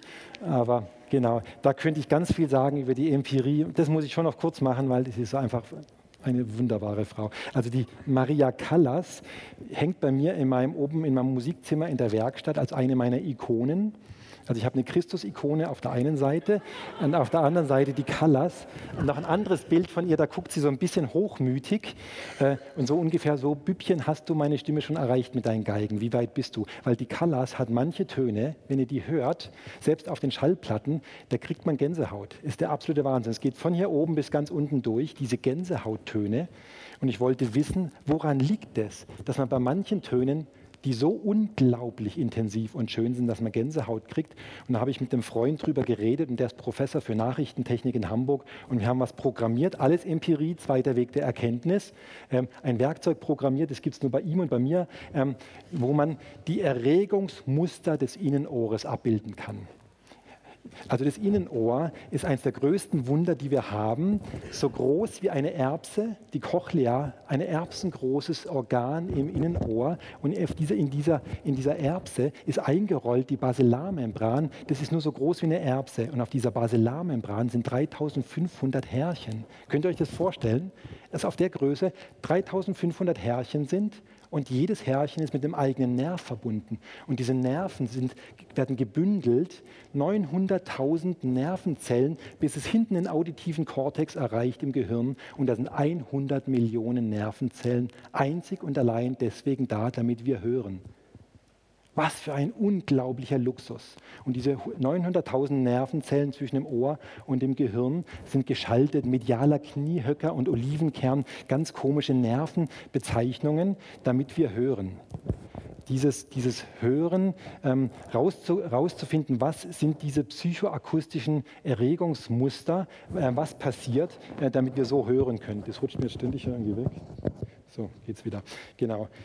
Und dann haben wir dieses, dieses Tool hier programmiert, da kann man diese Erregungsmuster sichtbar machen. Ich wollte wissen, wie feuert das Ohr, wenn wir hören. Was passiert? Also hier sieht man, könnte man es lange machen, äh, die 3500 Haarzellen nach oben, 12 Sekunden nach hier und hier dieser Ton, wo man Gänsehaut kriegt und es hat bestimmte Gründe, warum man Gänsehaut kriegt. Ähm, ähm, das zeigt, wie feuern diese 3500 Haarzellen ins Gehirn und was passiert. Das ist also atemberaubend, was da passiert. Das äh, ein ganz, ganz wunderbare Ergebnisse, weil einfach jede Stradivari, die ich in der Werkstatt hatte, Millionen teure Geigen, die ich in der Werkstatt hatte, sind lächerlich, wenn man sie spielt und dieses Muster aufnimmt im Vergleich zur Callas. Das heißt, ich habe gesagt, wir sind mittendrin in einem Schöpfungswerk. Die Erschaffung des Menschen ist noch nicht zu Ende. Die Erschaffung der Geige auch noch nicht. Die Erschaffung von Klang auch noch nicht. Es ist alles noch nicht das, was es sein könnte. Es ist alles noch nicht Gesang. Also auch selbst die besten Geigen sind noch lange nicht das, was sie sein sollen. Und ich wollte halt wissen, wie weit bin ich weg äh, von der Callas. Deswegen ist sie sozusagen meine zweite Ikone die mich provozieren soll, noch besser zu werden, noch weiter zu gehen. Alles Empirie, zweiter Weg der Erkenntnis. Hier dieser unglaubliche Ton. Nur um es kurz zu sagen, sie hat es geschafft, ihre Resonanzräume, die gesamten Resonanzräume des Körpers so zu verstimmen, zehnmal pro Sekunde ihr Vibrato, dass sich die gradzahligen und die ungrazahligen Töne zehnmal pro Sekunde abwechseln die Obertöne. Das hätte man, wenn man ihr das gesagt hätte, hätte sie gesagt, hä, was, wie, was mache ich, ob ich noch ganz normal bin. Die hat natürlich nicht gewusst, was sie macht, aber sie hat es geschafft. Und hier wechseln sich also die gradzahligen und die ungrazahligen Obertöne, die feuern zehnmal pro Sekunde unterschiedlich ein atemberaubender Klang. Das meine ich, das ist das Gegenteil von gesampelt. Also diese Art von Erregungsmustern zu sehen. Es ist ein Wunder. Das Gehör ist ein Wunder. Und der auditive Kortex und das Gehirn ist ein Wunderwerk, wo man Ehrfurcht bekommt. Jetzt kommt der dritte Weg der Erkenntnis. Das ist die Hauptsache im Geigenbau. Der wichtigste Weg der Erkenntnis im Geigenbau ist Intuition. Und so wie ich sagen würde, der Kopf steht für Ratio, für das Denken, die Hände für Empirie, für das Experiment. Ähm, Intuition ist der Bauch das Bauchgefühl. Und das ist das Wichtigste beim Geigenbau, zu spüren, was geschieht. Was für eine Art, wenn ich sage, welche Form der Liebe? Bei Ratio habe ich gesagt, die unbestechliche Liebe. Bei Empirie habe ich gesagt, die enttäuschungsresistente Liebe. Bei Intuition, welche Art der Liebe braucht ein Mensch, um intuitiv zu leben? Und ich glaube, das ist ungeheuer wichtig. Und es ist vor allem in frommen Kreisen wichtig, über, über Intuition zu reden. Weil das Schlimme ist, wenn der Glaube die Intuition ersetzt. Intuition, die Art der Liebe, die, wir, die, uns, die uns hilft, intuitiv zu leben, gibt es ein Wort für mich, das heißt Selbstvertrauen. Deswegen habe ich vom Glauben geredet. Es ist tragisch und es ist wirklich tragisch, ähm, wenn ein frommer Mensch anfängt an Gott zu glauben und damit aufhört an sich selbst zu glauben. Und wenn wir meinen, wir können mangelndes Selbstvertrauen ersetzen durch Vertrauen auf Gott, daran wird Gott keine Freude haben. Gott braucht uns nicht klein, um sich selbst groß zu machen, sondern Gott möchte, dass wir anfangen, uns selbst zu vertrauen. Sich selbst zu vertrauen heißt, du spürst Dinge, es ist dein Gespür und du sagst, so ist es richtig. Ich kann es aber nicht erklären. Ich weiß nicht warum. Wenn du es erklären könntest, wäre es Ratio, der erste Weg der Erkenntnis. Du kannst es nicht erklären. Du spürst einfach, es ist richtig. Zu spüren. Es gibt ein wunderbares Wort im alttestamentlichen Buch Baruch, da heißt es, und sie nahmen ihre Spur nicht auf, haben kein Gespür. Also das Spüren heißt, du findest die Spur, den Weg, den du gehen sollst. Es ist Spüren, es ist Intuition, da sage ich, es ist der Bauch zu spüren. Der Weg, die Liebe der Intuition ist Selbstvertrauen, ist das Bauchgefühl. Ich kann es auch noch viel schöner sagen. Es ist, so nenne ich das für mich eigentlich am schönsten, es ist die Weisheit der Seele. Und das ist jetzt ganz wichtig, weil Intuition und Ratio, die liegen miteinander im Streit in uns. Denn Ratio ist der ständig plappernde Verstand. Der hat ständig Argumente, der kann alles begründen, der plappert ständig dazwischen. Versuch mal drei Minuten in der Kontemplation zu sein, still zu sein und du wirst merken, dein Verstand hält es nicht aus. Der plappert ständig irgendwelche Gedanken, irgendwas rein. Der Verstand kommentiert alles. Er hat, gibt zu allem seinen Senf dazu. Er hat ständig was zu sagen, zu meckern, zu argumentieren, zu begründen. Ähm, und dann werden wir, wenn das so ist, wenn wir das nicht gelernt haben, werden wir nicht zur Weisheit der Seele kommen, denn die Seele ist was anderes und die Weisheit deines Lebens, die Weisheit, die du hast, ist was anderes als dein Verstand. Die Weisheit der Seele braucht, dass der Verstand die Klappe hält.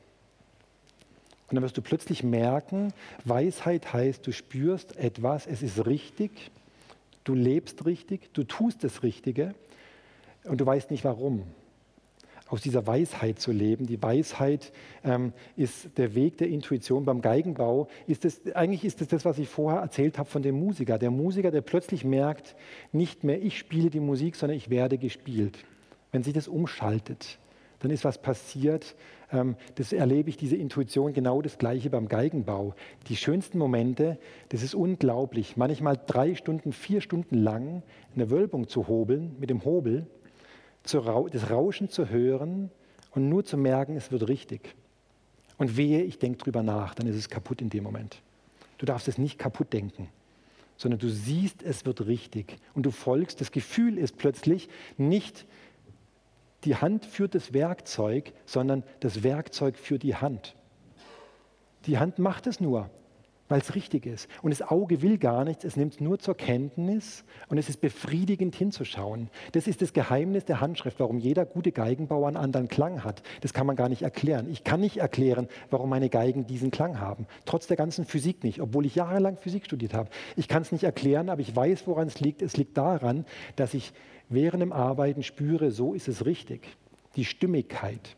Es ist stimmig, es stimmt. Und das hat was mit Intuition zu tun, sich selbst zu vertrauen. Das heißt, ich schöpfe aus einem riesig großen Erfahrungsschatz. Das ist die Liebe der Intuition. Vertraue der Erfahrung, die du hast. Vertraue dir selber. Und ich glaube, deswegen ist ganz wichtig, in frommen Kreisen viel über Gefühle zu reden. Weil wir oft meinen, oh, also Gefühle, das ist ja gefährlich. Also Überzeugungen sind wichtig. Der Glaube, das sind Überzeugungen. Das hat nicht viel mit Gefühlen zu tun, weil die Gefühle sind ja mal so und mal so. Das ist nicht zuverlässig. Da sage ich, das ist total schlimm. Das ist total verkehrt, so zu denken. Ich sage es für mich so, wenn ich mein Herz gereinigt habe und wenn ich das täglich tue, mich prüfe, wenn ich Zeiten der Stille vor Gott habe, in denen ich mein Herz, ich sage das mal ganz fromm, wirklich so, Zeiten der Stille, wo ich mich ansehen lasse von Gott und wo ich in der Stille das Ansehen Gottes suche und ich schweige und Gott schweigt und ich halte ihm mein Herz hin und plötzlich werden Dinge deutlich, die da sind und ich reinige mein Herz von Bitterkeit, ich reinige mein Herz von Sorgen, Ich reinige mein Herz von Rechthaberei. Ich reinige mein Herz von diesem ständigen, ständigen Schlechtdenken über andere, Schlechtreden. Wenn du dein Herz gereinigt hast und du tust es täglich, dann hast du keinen Grund, deinem Herzen zu misstrauen. Dann hast du keinen Grund, deinen Gefühlen zu misstrauen. Dann solltest du auf deine Gefühle achten. Denn dann sind die Gefühle eine Offenbarungsquelle in deinem Leben. Nur wenn wir unser Herz nicht reinigen, dann ist es ein Problem. Also Intuition ist ein ganz großer Schatz, ein großer Erfahrungsschatz des Lebens, zu sagen, die Weisheit der Seele redet zu dir, deine Seele spricht zu dir durch Bilder und durch Erinnerungen und durch bestimmte Einsichten. Und du hörst auf die Weisheit der Seele, weil der Verstand gelernt hat zu schweigen und weil du dein Herz gereinigt hast. Dann fängst du an, aus Weisheit zu leben. Und das ist eine andere Art von Leben. Die Weisheit ist die Intuition. Und dann der vierte Weg, und das ist was ganz anderes, das ist so lustig.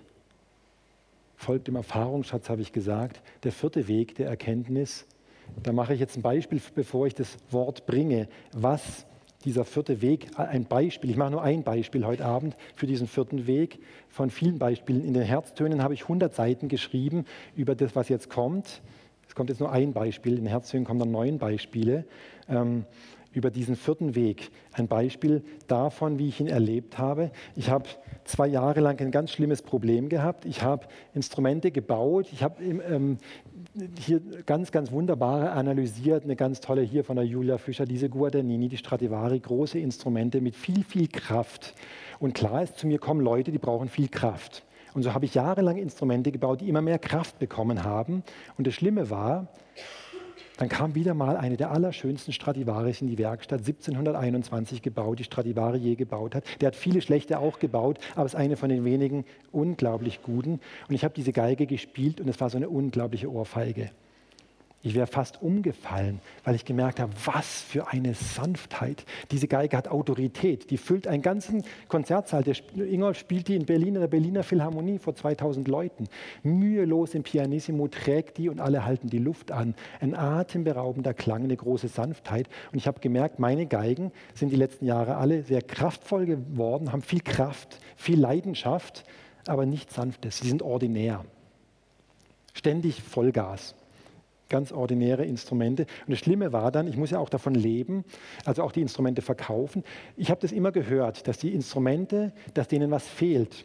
Und dass ich gedacht habe, ah, das ist, die sind so stark, die sind so mächtig, die Instrumente. Aber du kannst es nie wegnehmen.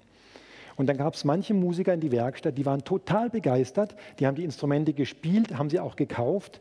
Und ich habe nur gedacht, boah, hoffentlich kommt der nicht wieder. Ähm, und nach einem halben Jahr kamen viele wieder und haben gesagt, ja, die Geige ist der Wahnsinn und damit kannst du Brahms spielen und so. Aber irgendwas ist am Ton, das macht mich ganz verrückt. Und ich habe innerlich nur gedacht, ich bin fast zusammengebrochen. Oh, jetzt hat er es auch gehört. Also ganz schlimm. Manche haben es bis heute nicht äh, gehört, äh, sind glücklich mit der Geige, aber ich habe gewusst, die sind nicht wirklich gut. Und manche haben sie nicht gekauft, weil sie es von Anfang an gemerkt haben und gesagt haben, die Geige erschlägt mich. Da habe ich, einer hat sie zurückgebracht und hat gesagt, ich habe Angst vor dieser Geige. Ich habe Angst. Also der hat aber Musik studiert an der Musikhochschule, Geigen, ähm, Konzertexamen gemacht. Ja, so mächtig waren die. Kraft und Sanftheit. Die Sanftheit war nicht da. Und ich habe zwei Jahre lang verzweifelt geforscht, woran es liegt. Ich habe es nämlich gesehen, natürlich als Physiker analysiert man dann im Labor Empirie. Was heißt Empirie? Die gesamte Resonanzanalyse habe ich gemacht und habe gemerkt, meine Geigen haben dieses Problem. Diese Resonanzspitze im Nasalbereich viel zu mächtig. Der gesamte Nasalbereich so machtvoll hier, dass diese Spitze alles andere platt macht. Das heißt, hier ist eine ganz ordinäre Resonanz. Resonanz ist ein Charisma in der geistlichen Sprache, hat eine große Gabe, eine große Kraft. Ich brauche starke Resonanzen. Das heißt, Geigen, denen diese Resonanzen fehlen, die klingen dürftig und klein und schwach und unbedeutend und langweilig und banal und borniert. Das ist nichts. Ich brauche starke Resonanzen, aber es darf sich eine Resonanz nicht stark machen auf Kosten der anderen. Also das ist jetzt ein wunderbares Gleichnis für Gemeinde, dass man starke, profilierte Menschen braucht, die eine richtige Kraft haben, aber sind halt unglaublich einseitig. Das ist eine Resonanz, die ist einseitig, die ist schmal, eine schmale Energie. Ähm, das muss ich einfügen gemeinsam mit den anderen. Und das ist das Problem, nur das gibt die gute Klangfarbe. Wenn jede Resonanz das ihre gibt, aber nicht auf Kosten der anderen. Und ein guter Klang heißt, es ist ambivalent. Mal ist das stärker, mal ist das stärker, mal ist das stärker. Das ist eine vollkommene Gemeinschaft übrigens auch, wo nicht einer immer alles ist. Aber das ähm, war bei mir nicht, sondern alle meine Geigen hatten diese übermächtige, das klingt auch grün, deswegen habe ich das ähm, grün gemacht. Es ist ein ekelhaft giftgrüner Klang. Das ist was ganz Furchtbares. Es fehlt das Goldfarbene, es fehlt das Rötliche und das Warme, auch das Blaue, die Strahlkraft fehlt. Es ist so richtig giftgrün und habe alles gemacht, was ich wollte. Zwei Jahre lang dieses äh, Riesenproblem gehabt. Habe alles, was ich an, im Physikstudium gelernt habe als Physiker Ratio, erster Weg der Erkenntnis angewandt, mir Gedanken gemacht, woran das liegt, ähm, habe Empirie zwei Jahre lang Experimente gemacht, die ganze Intuition gespürt, was könnte los sein, alles hat nichts gebracht. Und das hat mich ziemlich fertig gemacht. Und dann weiß ich noch genau, stand ich im Labor, habe ein Experiment, Moment, das muss ich sehen, ach hier muss ich hochgehen, ein Experiment gemacht Jetzt will es nicht mehr weitergehen, oder? Geht's noch?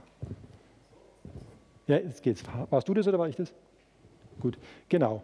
Ich war im Labor gestanden ähm, und habe ein unglaublich tolles Experiment gemacht, drei Tage lang, und habe gedacht, jetzt habe ich das Problem gelöst jetzt weiß ich, was los ist, ähm, wie ich diese grüne Resonanz wegkriege. Das war auch bedrohlich, weil ich muss ja davon leben und wenn ich zu wenig Instrumente verkaufe, das ist wirklich sehr unangenehm. Das ist also nicht Luxus, sondern das ist elementar, gute Instrumente zu bauen, damit ich meine Mitarbeiter bezahlen kann und meine Familie ernähren kann.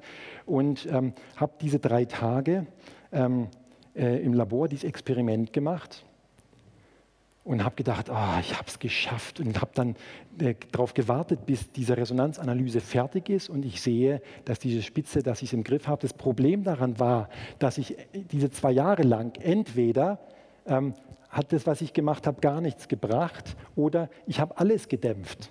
Also es ist keine Kunst, diese grüne Spitze wegzukriegen, wenn du die anderen Spitzen auch wegkriegst. Dann ist halt eine langweilige Geige. Die ist dann nicht mehr kraftvoll, die ist nicht mehr gefährlich, da hat keiner Angst davor. Da kriege ich das nicht mehr gesagt, ich habe Angst vor dieser Geige, weil sie einfach langweilig geworden ist. Es ist wie so Schlaftablette rein. Also das heißt, die ist einfach gedämpft. Die hat keinen Charakter mehr, die hat keine Kraft mehr. Das war das Problem. Ich habe entweder gar nichts erreicht oder ich habe es alles gedämpft. Ich wollte aber diese eine Spitze runterkriegen. Und dann habe ich dieses Experiment gemacht und ähm, viel Hoffnung, also zwei Jahre lang die, empirische Liebe bis ins Äußerste ähm, geprüft worden, ähm, enttäuschungsresistent. Also ob du zwei Jahre durchhältst, eine Enttäuschung nach der anderen und nicht ein Luxusproblem, sondern ein existenzielles Problem. Und du sagst, es tut sich nichts, es wird nicht besser. Und dann habe ich große Hoffnung gehabt und habe dieses Bild ähm, dann gemacht, wie ähm, ich es mir erhofft habe. Ähm, und dann gesehen, es hat wieder nichts gebracht. Wieder kein Erfolg. Und dann bin ich so unglaublich wütend geworden. Da war ich zum Glück allein. Also es ist ganz gut, dass meine Mitarbeiter ähm, da sind, die schützen mich manchmal vor meiner Wut, aber ähm, da war ich allein. Und dann, das war wahrscheinlich das wütendste Gebet meines Lebens, ähm, ist gar nicht so ganz jugendfrei, wie ich gebetet habe, aber es war ziemlich laut. Und ich habe richtig das so, so wütend rausgerufen, du kannst mich mal so viel tue ich ständig für dich. Ständig diese Bücher schreiben, ständig diese Predigten halten, ständig irgendwo Vorträge halten. Die ganze Zeit bin ich unterwegs für dich und tue alles für dich. Und seit zwei Jahren stehe ich, stehe ich im Labor und es kommt nichts dabei raus. Und mein Problem wird nicht gelöst. Und ich weiß nicht mehr, was ich machen soll. Und ich war so wütend. Und habe dann, das weiß ich noch gut, den Satz gesagt, du weißt genau, was ich tun muss und du sagst es nicht. Und kaum hatte ich das gesagt, habe ich, und es ist der vierte Weg der Erkenntnis, gehört, und es ist kein Gedanke, sondern es ist wie eine innere Stimme, es ist keine äußere Stimme. Seitdem weiß ich, es gibt noch was Drittes. Es gibt einen inneren Gedanken und ein äußeres Wort, das man äußerlich hört. Es gibt auch ein inneres Hören und es ist kein Gedanke, sondern du hörst es. Und ich habe plötzlich, ich habe kaum, habe ich gesagt, du weißt genau, was ich tun muss, aber du sagst es nicht, höre ich 0,6 Gramm an Punkt 125. Und ich bin total erschrocken. und habe gedacht, was ist jetzt los? Ich wusste, ich habe 595 Messpunkte für diese Modalanalyse und ich habe geguckt, wo ist der Punkt 125? Wo ist der? Das muss irgendein Punkt hier sein. Der war ganz markant an einer bestimmten Stelle, 0,6 Gramm. Ähm, das zu hören. Und was ist passiert? Ich habe dann 0,6 Gramm geändert an dieser Stelle, da wäre ich nie drauf gekommen. Und das ist das Ergebnis. Vorher schwarz, diese Resonanzspitze, und ihr seht das erste Mal in zwei Jahren, es ist nichts, selbst die Helmholtz-Resonanz, die wir vorher gesehen haben, das Atmen, das unten, die wird sofort getötet durch jede Maßnahme. Die Helmholtz-Resonanz, die tiefste Resonanz, dieses Atmen, die Wärme des Klanges, die ganze Schönheit unten ist genau gleich geblieben. Die beiden Korpusresonanzen gleich, die Brillanzbereichsresonanzen gleich, aber diese eine störende Resonanz war um 13 dB runtergegangen, nur noch ein Viertel der ursprünglichen Amplitude. Und die Geige hat die gleiche, hat eine große Kraft, aber sie hat diese Dominanz und dieses Penetrante verloren.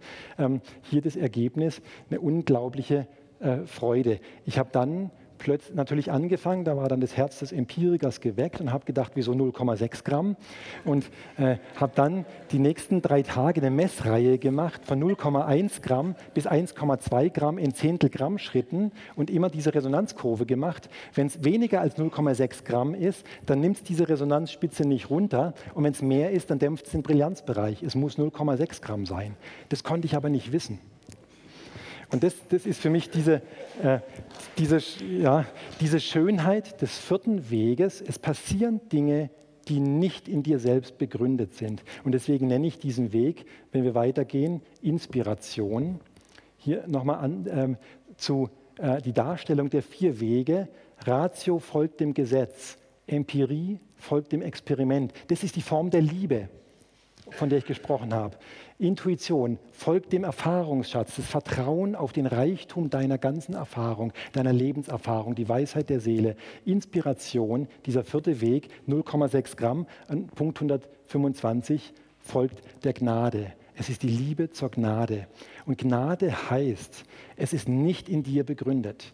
Alles, was mit Gnade zu tun hat, kannst du dich total entspannen. Du kannst sie nicht verdienen. Du kannst nichts dafür tun sonst wäre es nicht Gnade, sondern es gibt etwas, was dir zuteil werden kann und es ist nicht in dir begründet. Und das ist das Schöne und was mir so wichtig ist, gerade in frommen Kreisen auch zu sagen, es, es, das Leben bekommt eine neue Schönheit, wenn wir lernen zu unterscheiden zwischen Intuition und Inspiration. Wir können es im Alltag nicht trennen immer, weil es ist schwer zu sagen, ja, das war jetzt Intuition, ah, das war jetzt Inspiration, das ist total dumm, das sollten wir nicht versuchen. Man kann es nicht trennen.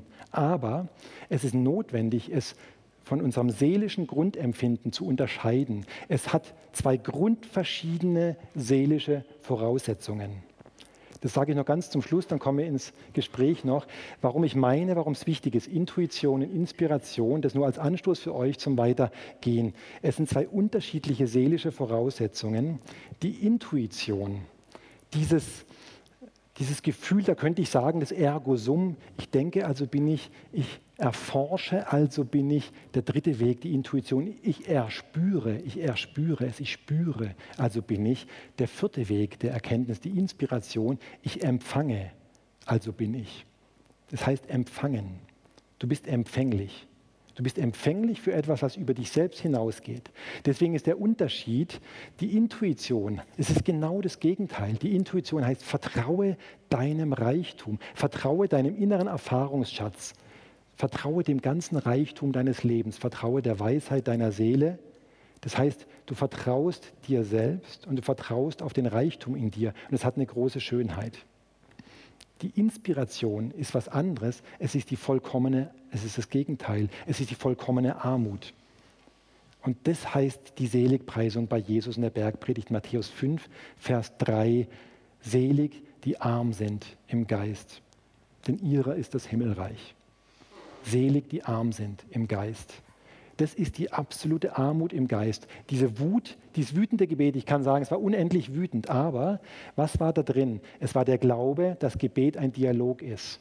Das ist nicht, du plapperst irgendwas weg und Gott wird schon hören. Es ist ein Wechselspiel. Der Glaube, dass du hören und sehen kannst, dass die Gnade sich mitteilt. Es ist ein Wechselspiel. Du bist arm. Das heißt, der Mensch, der aus Inspiration lebt, ist sich seiner Armut bewusst. Eine große innere Armut, in der du von, vor Gott stehst und sagst, ich hab's nicht. Ich kann das nicht. Du bist empfänglich. Und vielleicht kann ich damit ähm, eine Zäsur machen mit diesem Satz. Ich glaube, wenn ich von dieser Gnade spreche, ähm, es gibt so etwas wie ein Gesetz der Gnade. Und das heißt, die wesentlichen Dinge kannst du nicht machen, sondern nur empfangen. Aber du kannst dich empfänglich machen. Und das ist das Geheimnis des vierten Weges. Vielleicht mal so weit und dann, genau, reden wir noch ein bisschen. Super.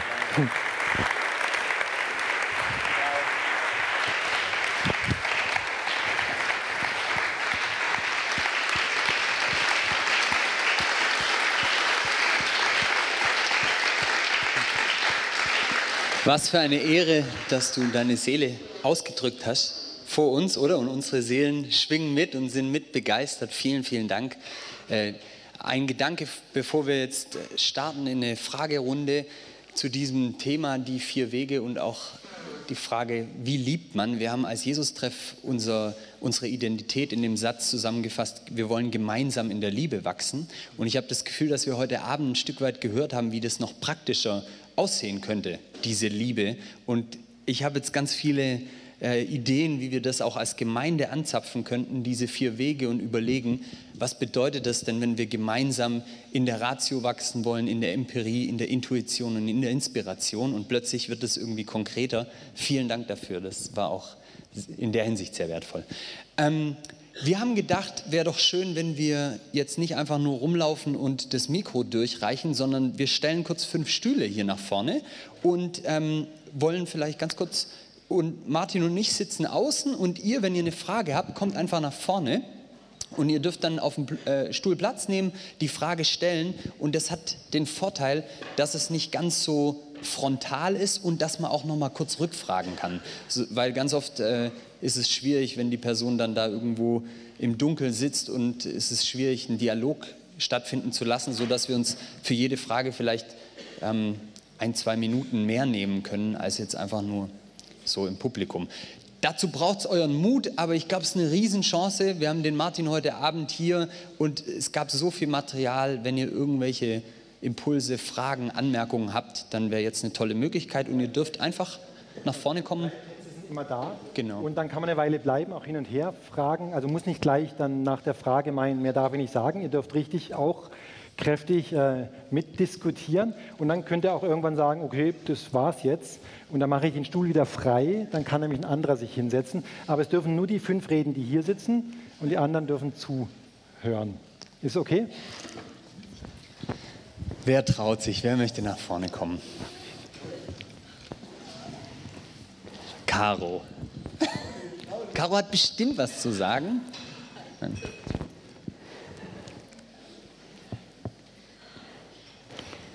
Sonst reden wir miteinander. Wir Sonst reden wir miteinander, kommt, genau, schon, super. Schon, einer, schon super. Einer Hi. Hi. Nico. Stefan. Äh, meine Frage, ja, oft findet man Lösungswege ja auch durch Zufall oder ähm, überlässt gewisse Dinge in seinem Leben den Zufall. Welchem dieser Wege würdest du das zuschreiben? Ja, ist eine schwierige Frage in der Physik, ob es Zufall gibt. Ist tatsächlich wird ganz kontrovers diskutiert. Ähm, viele, viele Jahrzehnte, eigentlich der, im 20. Jahrhundert, Ende des 20. Jahrhunderts, hat man gesagt, es gibt, und vor allem im Determinismus des 19. Jahrhunderts war Zufall, hat keinen Platz gehabt. Es gibt keinen Zufall, es ist alles deterministisch. Es ist großes Räderwerk und in der Physik sagt man jetzt wieder, es gibt Zufall. Es ist also faszinierend, überhaupt die Idee des Zufalls. Ähm, ich würde für mich immer sagen, Zufall würde ich schon als ähm, wortwörtlich nehmen. Es fällt mir etwas zu.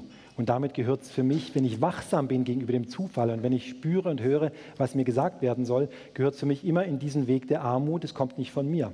Also eine Führung, eine Fügung ist damit ein Bereich dieses vierten Weges. Dass ich sage, ähm, tatsächlich inspirierbarer Mensch zu sein, heißt, ich lasse mich führen, ähm, heißt eventuell auch, ich bin nur dann inspirierbar, wenn diese Zufälle passieren dürfen. Ähm, heißt vielleicht, dass ich meinen Terminkalender nicht so eng takte, wenn ich irgendwo hinfahre, dass ich vielleicht eine halbe Stunde Luft einplane in das, was ich mache, damit überhaupt Zufälle stattfinden können. Ich glaube, wir haben heute wenig Raum noch dem Zufall, wenn wir uns so perfekt durch, ähm, durchplanen. Also wenn ich einfach weiß, ich habe nur wenig Zeit, dann gucke ich nicht nach links und rechts. Und dann nehme ich diese Zufälle gar nicht wahr. Also der Zufall braucht eine hohe Kunst, das was ich sage, Muße. Also das heißt, ein bisschen Muse, etwas weniger tun, dafür etwas mehr Luft dazwischen, dafür etwas entspannter. Dann kann ich nach links und rechts gucken und vielleicht passieren dann viel mehr solche Fügungen und Führungen, äh, an denen ich sonst vorbeilaufe. Vielen Dank für die Antwort. Meine Frage schließt sich da direkt an beim, bei diesem vierten Weg, äh, Martin. Ist es dir schon oft passiert, dass Gott gesagt hat, irgendeine Grammanzahl bei irgendeinem Punkt oder äh, also im, und was sich daran anschließt, jetzt, äh, das war ja wahrscheinlich kein so äh, entspannter Moment mit so einem wütenden Gebet und so weiter. Also wie würdest du denn sagen, wie kann man sich denn empfangbarer machen für sowas? Ja, also grundsätzlich würde ich sagen, tatsächlich passiert mir es öfter, ähm, dass ich merke, dass ich Dinge höre oder sehe oder spüre, die in diesen vierten Weg gehören. Das beruht auf einer Grundüberzeugung, die sich durch die Bibel zieht, ähm, die wir leider oft gar nicht so, ähm, die muss einem gesagt werden, damit man sie sieht in der Bibel. Nämlich die Grundthese dahinter ist, für mich die biblische Grundthese von der Inspiration lautet, so wie unser Körper Sinnesorgane hat, um sich in der Welt zurechtzufinden, Augen, Ohren, ein Spüren, Nase, Riechen, Schmecken, ähm, äh, ein Gleichgewichtsgefühl, ein Spüren, so hat auch der Geist des Menschen Sinnesorgane, die erleuchtet werden können. Und erleuchtet werden heißt, es gibt Ohren des Herzens, es gibt Augen des Herzens, es gibt die Empathie des Herzens, ein ganz starkes Spüren des Herzens, eine innere Gewissheit, die du dir nicht erklären kannst. Ich habe Dinge erlebt, das beschreibe ich in dem Buch, ganz sonderbare Dinge, durch eine plötzliche Gewissheit, die so mächtig war, wo ich gesagt habe, was ist jetzt los? Wo, ich, ich, weiß jetzt, was bestimmt ist, was gerade passiert, auch bei einem anderen oder in einer Situation. Das ist das spürende Herz. Dann habe ich nichts gehört, aber ich habe es gespürt, was, was gerade geschieht. Das heißt, diese Sinnesorgane des Geistes sind dafür da, dass wir uns in der, in der Welt Gottes zurechtfinden. Wir, kom wir kommunizieren mit, durch diese Sinnesorgane mit dem Heiligen Geist. Das heißt, das ist Inspiration. Es kommt dem Wort nach, Inspiration steckt der Geist drin. Wir inspirieren mit dem Geist Gottes. Wir kommunizieren mit dem Geist Gottes. Das heißt, wenn wir Ohren des Herzens haben, Augen des Herzens haben, dann kann Gott uns Dinge zeigen, die wir sonst nicht sehen würden. Aber ich würde es aufweiten. Ähm, in, äh, ich sage das dann unter dem Aspekt Inspiration, habe ich neun verschiedene Arten von Inspiration jetzt beschrieben in den Herztönen, die nicht nur das Hören sind. Aber das Hören tatsächlich ist einer von diesen neun. Und man muss vielleicht auch ein bisschen rauskriegen, wo ich mehr inspirierbar bin. Manche sind nicht so sehr über das Hören inspirierbar, aber sie sehen Dinge oder sie spüren Dinge aus dem Geist, die, wo man plötzlich merkt, es ist jetzt nicht mein Gefühl, es ist nicht Intuition. Da kommt plötzlich was, was, was nach mir greift, wo ich sage, wow, also in, insofern, aber das Hören erlebe ich tatsächlich von Zeit zu Zeit auch, das innere Hören von bestimmten Worten, die eine große Kraft dann bekommen.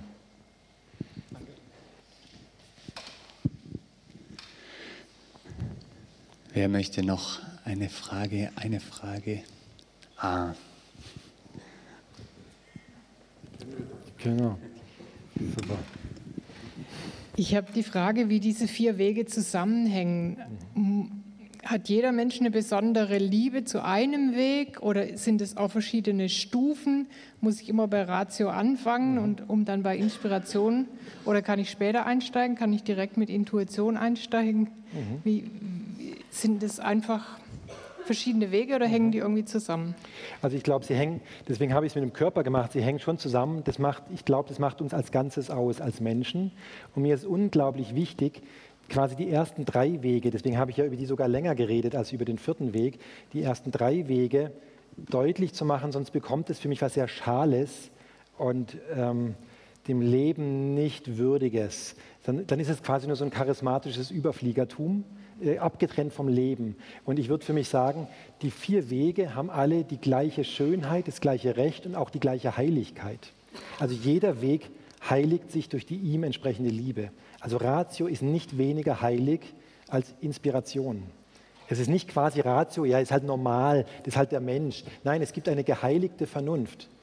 Das heißt, ich darf nicht sagen, Ratio hat weniger mit Gott oder weniger mit Heiligkeit zu tun als der vierte Weg, nur weil der vierte etwas sonderbarer ist, sondern alle Wege haben für mich den gleichen Wert, die gleiche Schönheit und heiligen sich durch die Liebe, gehören alle zusammen. Und dann ist es schon eher, glaube ich, so, dass man fragen muss, der eine gehört mehr in die Richtung oder hat da schon mehr, bringt da mehr mit, ähm, der andere mehr aus dem Bereich, aber ich glaube, es ist wichtig, dass wir uns überhaupt dem öffnen.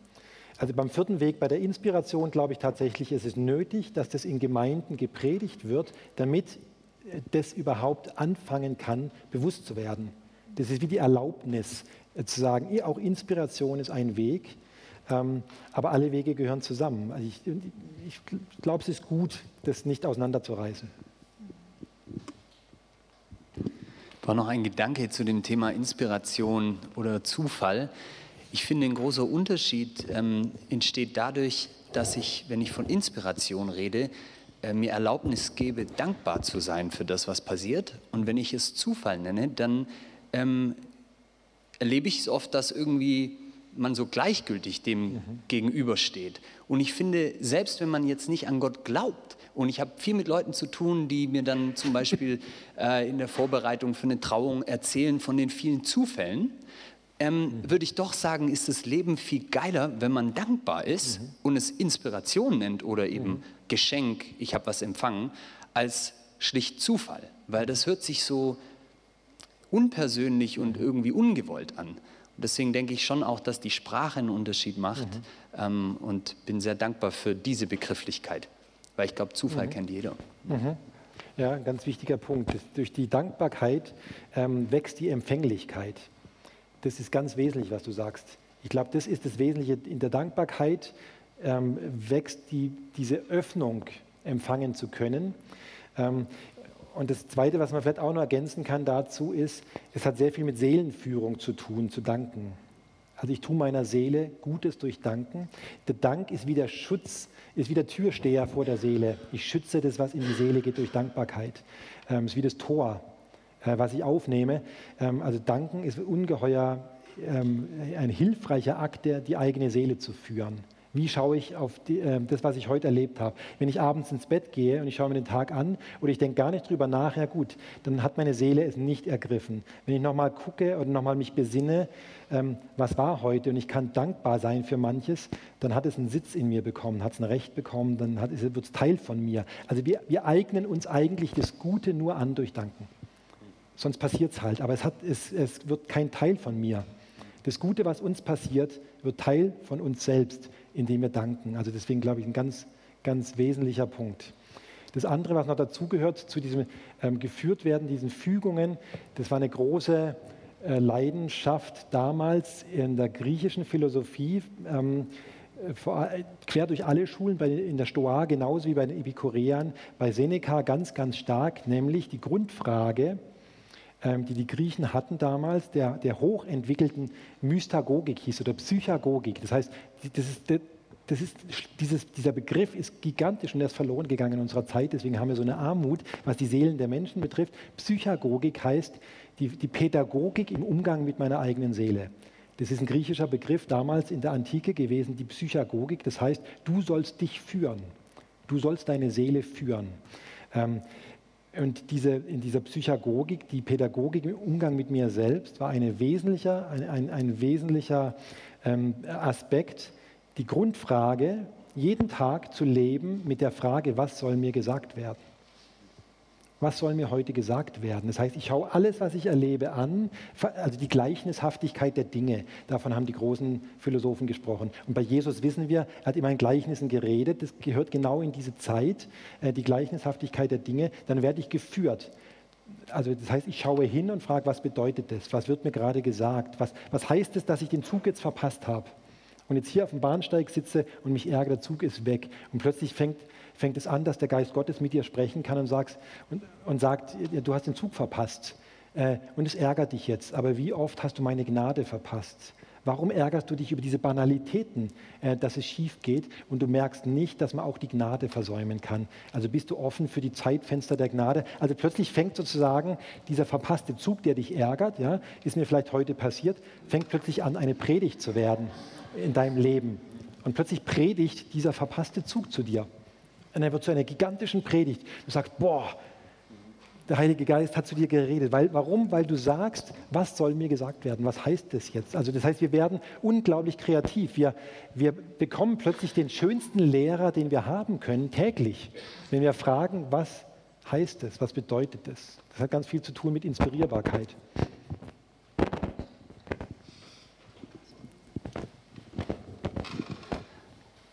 Caro, ich wusste es doch. Ja, ich bin ganz aufgeregt. Ich weiß nicht, ob ich es ähm, komplett in Worte fassen kann, was ich wissen möchte. Und zwar, du hattest vorher gesagt, ähm, dass du nur so viel aus dem Geigenbau rausziehen kannst, weil es das ist, was du liebst. Mhm. Und deswegen spricht es zu dir. Mhm. Und wie ich mich manchmal frage in meinem Leben, habe ich so eine große Liebe? Oder, oder bin ich einfach nur viel gewöhnlicher als du? Das ist eine ernst gemeinte Frage. Ähm, bist du gesegneter oder, oder bin ich einfach zu faul und mache nicht genug Ratio und nicht genug ähm, Empirie, weil das ist irgendwie, hat mir jetzt überhaupt nicht entsprochen, denke ich zumindest. Ähm, muss ich da mehr machen oder wie kann ich, ich meine, jeder ist doch auf der Suche nach dieser großen Liebe und natürlich kann das dein Kind sein oder dein Mann, weiß ich nicht. Ähm, aber wenn ich jetzt irgendwann mit 50 feststelle, alles, was klingt bei mir, ist Gleichklang und Eintönigkeit und ich hätte aber gerne mehr, viel mehr Fülle in dem Klang. Wie kann ich das oder wie, wie kann ich das schaffen oder mhm. verstehst du die Frage mhm. dahinter? Ja, ja, ja, es ist eine sehr ehrliche, schwierige und ja, Frage. Also ähm, also ich, ich, ich glaube nicht, dass du jetzt sein müsstest wie ich oder dass ich jetzt sein müsste wie du. Ähm, das ist klar, das soll auch nicht in irgendeiner Weise jetzt bedrängen, was ich heute Abend gesagt habe. Oder dann wäre es auf dem falschen Ohr gehört. Also wenn dich das jetzt in einer, ähm, in einer negativen Weise bedrängen würde, das würde mir sehr leid tun, das will ich nicht damit, sondern eher anregen dazu zu sagen, ja, was ist das Feuer, das in mir brennen kann. Also ich kann ich es vielleicht mal durch eine Geschichte ausdrücken, wo das noch deutlicher wird, was es vielleicht für dich auch heißen könnte. Ähm, ich habe vor einigen Jahren eine, eine, Predigt halten sollen vor einer großen Gemeinde, war ziemlich nervös davor und habe auch viele davon gekannt und sollte reden über die Charismen des Heiligen Geistes, also über die Gnadengaben des Geistes, gehört ganz stark in diesen vierten Weg der Inspiration. Und äh, saß dann da so beim Mittagessen, habe das vorbereitet beim Inder, meinem Lieblingsrestaurant. Und ähm, habe dann gedacht, ja, ich kann eigentlich diese Predigt nicht vorbereiten, wenn ich nicht ähm, erstmal eigentlich die ganzen Leute anschaue, die ich vor Augen habe, für die ich predigen soll und frage, Jesus, was möchtest du dem und ihr und ihm geben? Und ähm, das sollte ich zuerst fragen. Dann, und dann habe ich genau das gemacht. Ich bin still geworden, habe die Augen geschlossen, habe die Leute angeschaut und habe dann gebetet, Jesus, was möchtest du dem Joachim geben? Was möchtest du der Susanne geben? Weil, was sind die Gaben, über die ich reden soll? Was, was, was knistert da quasi in der Luft, im Himmel, dass es endlich passiert, dass sie es bekommen, dass sie es empfangen, dass sie aus dieser Fülle, aus dieser Kraft und Weisheit leben und aus den Wundern, die passieren, aus, dem ganzen, aus der ganzen Schönheit des Gotteslebens. Was, was knistert da? Und habe angefangen so zu beten. Und dann ist was sehr Schroffes passiert. Ähm, ich habe nämlich gesehen, ähm, ähm, dass Jesus sich umdreht zu mir und mich ansieht und sagt, Martin, ich will dich auch was fragen. Auf welche Weise wollt ihr mir eure Liebe zeigen? Und dann habe ich gewusst, wenn ich jetzt sage, ja, äh, so, so speziell wollte ich es jetzt nicht wissen, also mehr so allgemein, ich liebe dich, Herr, ähm, halt so, ähm, dann hätte er gesagt, dann sage ich dir auch nicht, welche Gaben ihr empfangen könnt. Und das heißt, es ist eine ganz große Verantwortung, dass wir Antwort geben auf die Frage, wie will ich diesem Leben meine Liebe zeigen? Wie will ich Jesus meine Liebe zeigen? Und diese, die Liebe ist das Tor zu dem Charisma, was du empfangen wirst. Das heißt, es könnte wirklich eine Zeit sein, wo du die nächsten Wochen intensiv im Gebet verbringst und vielleicht sagst, Jesus, ich habe dir die Antwort noch nicht gegeben. Vielleicht hast du sie gegeben und er wird, sie dich, er wird dich daran erinnern und sagen, doch, du hast das und dann, dann zeigt er dir deine Liebe. Das kann sein. Und du begreifst ganz neu, was du bereits beantwortet hast. Oder es kann sein, du spürst, du hast die Antwort noch nicht gegeben. Ähm, denn das Besondere ist, und es hat mit der ungeheuren Würde zu tun und Wertschätzung, dass diese Antwort Gott dir nicht abnehmen wird. Also er wird nicht sagen, du sollst mich so und so lieben, sondern er wird sagen, ich möchte von dir hören, wie du mich lieben willst. Was ist deine Art, mich zu lieben, dem Leben ähm, deine Liebe zu zeigen? Und dann bekommt es ein inneres Feuer dann, bist du ganz, dann wirst du ganz in deiner Berufung sein. Aber wir sollen, wir sollen Antwort geben auf diese Frage, wie wir unsere Liebe zeigen können. Die kann sehr verschieden sein. Also ich habe für mich mal zwölf unterschiedliche Arten der Liebe aufgeschrieben. Ich könnte auch sagen zwölf unterschiedliche Quellen.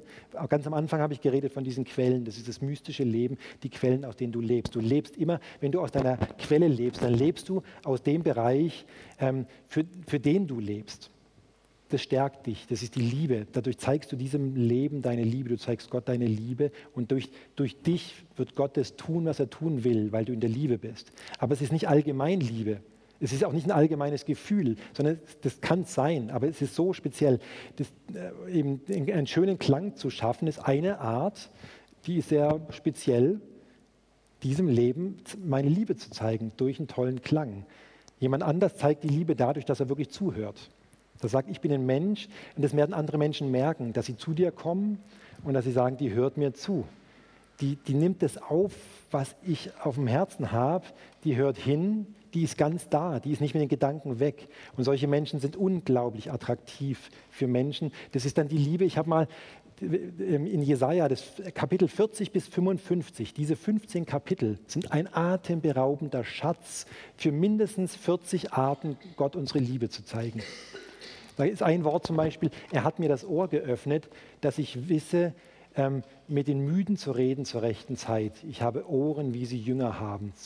All, jeden, da heißt es, jeden Morgen öffnet er mir das Ohr, dass ich wisse, mit den Müden zu reden zur rechten Zeit, dass du merkst, hier ist jemand niedergeschlagen und ich rufe an.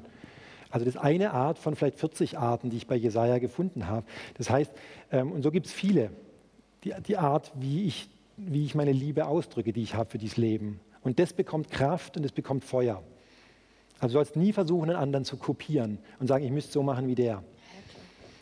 Aber sich selber das zeigen lassen und dann vor allem Antwort geben. Das kannst du sagen.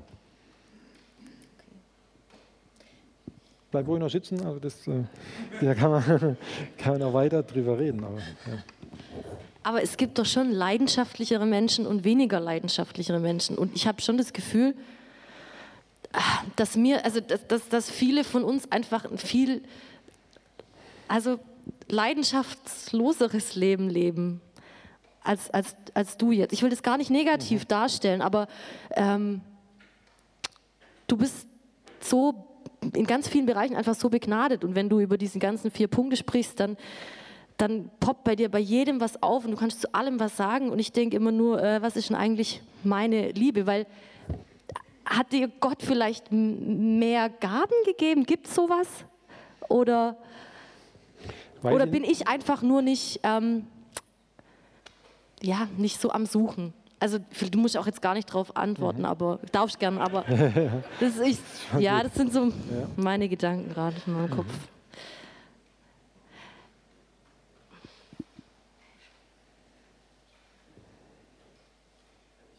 Ja. Mhm. Ah, was für eine Liebe zur Wahrheit, solche Fragen zu stellen vor 100 mhm. Leuten, oder? Mhm. Also, finde ich, ist schon eine Leidenschaft. Okay, danke. Super. Ja, super. Mhm.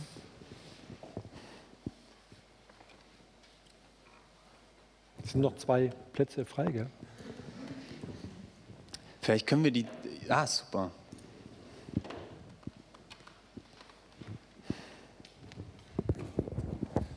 Hi, ich bin Simon. Ich habe eine Frage, es geht in eine andere Richtung, und zwar zur elektronischen Musik. Mhm. Ähm, Sehr gut. Also, da muss ich doch mal nochmal nachfragen. Und zwar, ich liebe Gitarrenmusik, mhm. ähm, so wie du. Ähm, also auch durchaus klassische Musik. Und ich würde aber, wenn ich jetzt mal so die Frage in den Raum stelle, wer, wer hat schon mal Gänsehaut bekommen bei elektronischer Musik? Ich mache es jetzt einfach mal. Traut euch. Ja, es sind doch schon einige. Wie, also was, was würdest du darauf so, also wie, wie, wie, gehst, wie gehst du damit um? Genau. Nein, das, das, das, Problem, das Problem ist nicht elektronische Musik oder nicht elektronische Musik, äh, sondern ähm, ist die Kopie des Tones. Also, äh, um das anschaulich zu machen, ich habe einen Freund, der ist ähm, Professor ähm, äh, für Kunst äh, in Zürich und so. Und ähm, der hat faszinierend bei sich im Wohnzimmer so äh, komische Gebilde hängen, drei so Holzscheiben, die ganz, ganz komisch aussehen, drei Stück hintereinander, also richtig so eingebeult.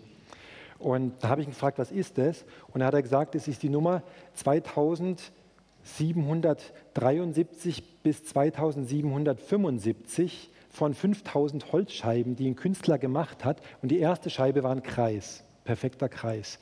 Dann hat er den Kreis ausgeschnitten, hat ihn auf die nächste Holzplatte gelegt, rumgemalt, wieder ausgesägt, hat das genommen und aufs nächste gelegt und nach 2500 Mal kommt sowas dabei raus. Also die Fehlerfortpflanzung, die Fortpflanzung. Wenn du die, die, diese 5000 Kreise oder die 5000 Formen sie, siehst, dann würdest du den linken, du kannst die drei nicht unterscheiden, die sehen perfekt gleich aus wenn du die 5000 siehst, das erste war ein Kreis und das andere ist eine total komische Form. Das heißt, über 5000 Formen verändert sich langsam. Und so ist, wenn ich jetzt einen Ton auf der Geige spiele und ich mache das, ähm, das, das, die leere A-Seite hat 440 Schwingungen, die spiele ich jetzt 10 Sekunden lang, dann hast du 4400 Schwingungen. Wenn du die anschaust, die, die keine benachbarte Schwingung unterscheidet sich von der anderen. Die sehen praktisch gleich aus und der Anfang ist komplett anders als das Ende, jedes anders. Das meine ich, diese Schönheit, dass sich was entfaltet. Ähm, und bei einer gesampelten Musik nimmst du eins davon und hängst diese identischen Klon, du klonst die Musik und hängst diesen Klon 440 Mal aneinander und das ist dann der Ton. Und das ist geklont, das ist klinisch, das ist tot. Also. Und das, das, heißt, ich hätte es nicht gedacht, aber man kann hören lernen. Also es ist tatsächlich so. Ich hätte, vor 20 Jahren habe ich noch nicht gehört. Also was für Dimensionen Hören hat, ist ein ganzes Universum, das öffnet sich, wenn wir hören lernen. Mir geht es nur darum, dass wir anspruchsvoller sind. Also dass wir uns nicht zufrieden geben mit schlechter Qualität. Das meine ich. Aber elektronische Musik, ist, da ist für mich nichts dagegen zu sagen. Es kann auch faszinierend gemacht sein. Aber äh, dann, müsste ich, dann würde ich den Leuten, die samplen, sagen, dann mach es anspruchsvoller. Dann mach, das nennt man Physical Modeling. Das ist stark. Das ist aber ganz neue Wissenschaft, ganz neu im Kommen. Das heißt, ich, ich, ich mache ein Modell eines komplexen Körpers und berechne, wie der klingen würde, wenn es den gäbe. Und forme daraus eine Wellenform, ein Wave-Signal. Und dann ist es ein Instrument, als ob es das gäbe. Das ist hoch anspruchsvoll. Also ich habe überhaupt nichts gegen Elektronik. Ich habe nur was gegen das Billige, gegen das Schlechte, gegen die schlechte Qualität. Das, weil dann lernen wir nicht hören. Das, genau.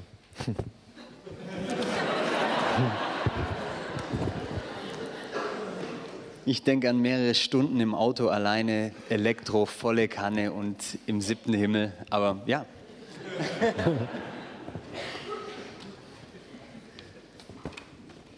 Ich hätte mal noch ganz kurz eine Frage, weil da liegt ja tatsächlich eine Geige und du hast vorher von Kraft und Sanftheit gesprochen und ich habe ehrlich gesagt keinen Plan, was das bedeutet für eine Geige. Und könntest du uns mal ganz kurz irgendwie ein bisschen was davon zeigen, äh, zum Beispiel dieser Aspekt, was, was meinst du, wenn du von Kraft sprichst und was, wenn du von Sanftheit sprichst? Mhm.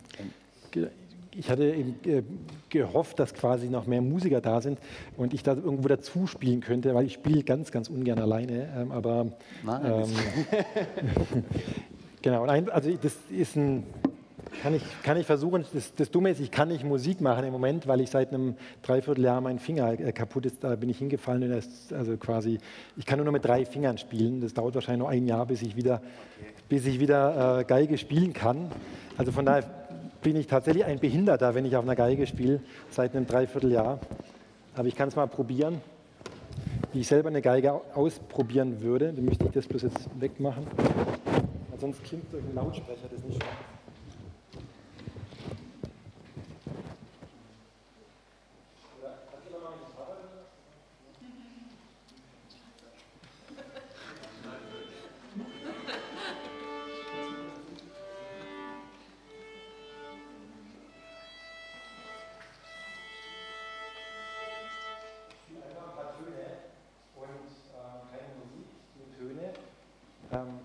Könnt versuchen, genau das zu hören. Was heißt Sand? Äh, was heißt Schroff? Was heißt äh, rau?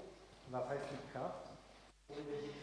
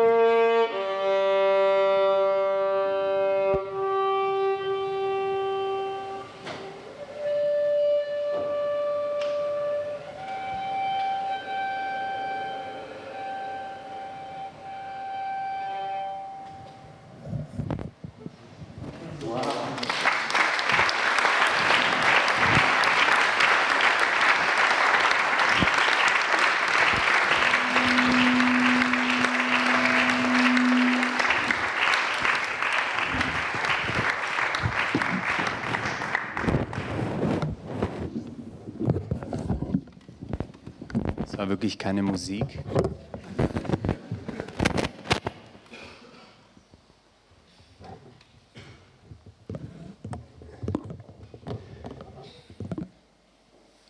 So ganz grob zeitlich, vielleicht wir 10 an als äh, Halbzeit.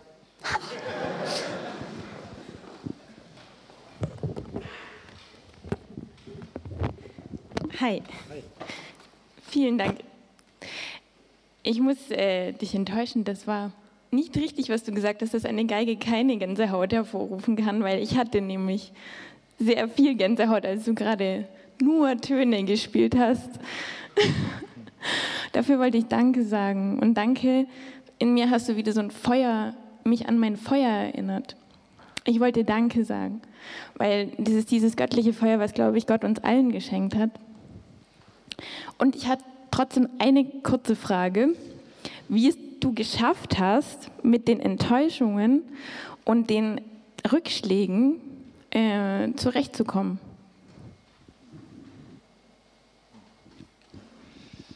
Ja, da ist die, die Vergangenheitsform ist da verkehrt. Also ich, äh, ich erlebe ja immer, äh, auch, auch jetzt Enttäuschungen immer wieder.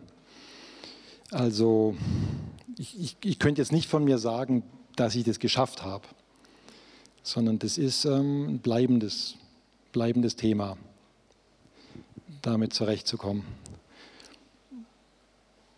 Auch mit den, mit ja, mit den ungeheuren äh, Belastungen und Ansprüchen, die, die gestellt werden an mich mit der Werkstatt. Das Problem ist, wenn die Geigen besser werden, dann kommen auch teilweise bessere Leute und die Ansprüche steigen. Also es ist nicht so, dass es leichter wird. Und, ähm, und das ist schon, ähm, das, das, also die Enttäuschung, äh, wenn ich sagen würde, damit komme ich zurecht, dann wäre irgendwie die Liebe auch nicht mehr da. Also eine große Enttäuschung letztes Jahr habe ich eine Geige gebaut, die ich richtig toll fand, die ähm, was nicht immer der Fall ist. Ähm, die war auch vom, vom Lack und vom Holz und vom Klang toll und für eine ganz wunderbare Geigerin, äh, auch eine ganz tolle Frau. Ähm, und hab, war ganz sicher, es ist ihre Stimme. Und dann hat sie die nach sechs Wochen zurückgebracht und gesagt, nee, ist nicht ihr Klang. Also so, klar, muss ich sagen, nee, Enttäuschung ist immer da. Das ist, ähm, also ich glaube, habe ich keine Antwort. Aber es dauert nicht mehr so lang, komischerweise damit zurechtzukommen wie früher. Also, ja, ja, also früher habe ich sowas, wenn, wenn eine Geige zurückkam und derjenige hat es nicht gekauft, das hat mich zum Teil eine Woche lang fertig gemacht und jetzt macht mich es drei Stunden fertig. Also das ist, das, da denke ich, okay, es hat sich was geändert. Ähm, auch, dass ich sage, ähm, ja, vielleicht wäre das sogar eine Antwort ähm, auf die Frage, wo ich merke, warum hat sich es geändert? Äh, dass ich sage, es gibt einen Punkt, an dem bin ich, so wie vorher mit dem Klang und dem Samplen und der Musik und dieser Rückfrage elektronische Musik, ein Punkt, an dem bin ich quasi missionarisch. Ähm, das ist, wo ich glaube, wo wir unglaublich viel lernen können, wenn wir sehr aufpassen äh, mit der Verwendung des Wortes muss. Ich glaube, wir sagen viel zu oft, ich muss oder das muss. Und das macht, das macht uns krank und das unterwirft uns einem Zwang zu sagen, es muss so sein. Also ich, ich glaube, äh, um es zu verkürzen, die Antwort, das klingt jetzt ganz komisch, es ist fast immer eine Gotteslästerung, wenn wir sagen, ich muss das und das tun oder es muss das und das sein. Ja, weil ich glaube, der Einzige, der sagen darf, es muss, ist Gott selbst. Musste nicht dies alles geschehen, heißt es ähm, bei den Emmaus-Jüngern. Musste nicht erfüllt werden, was geschrieben steht. Gott darf sagen, es muss, sagt er sich selbst.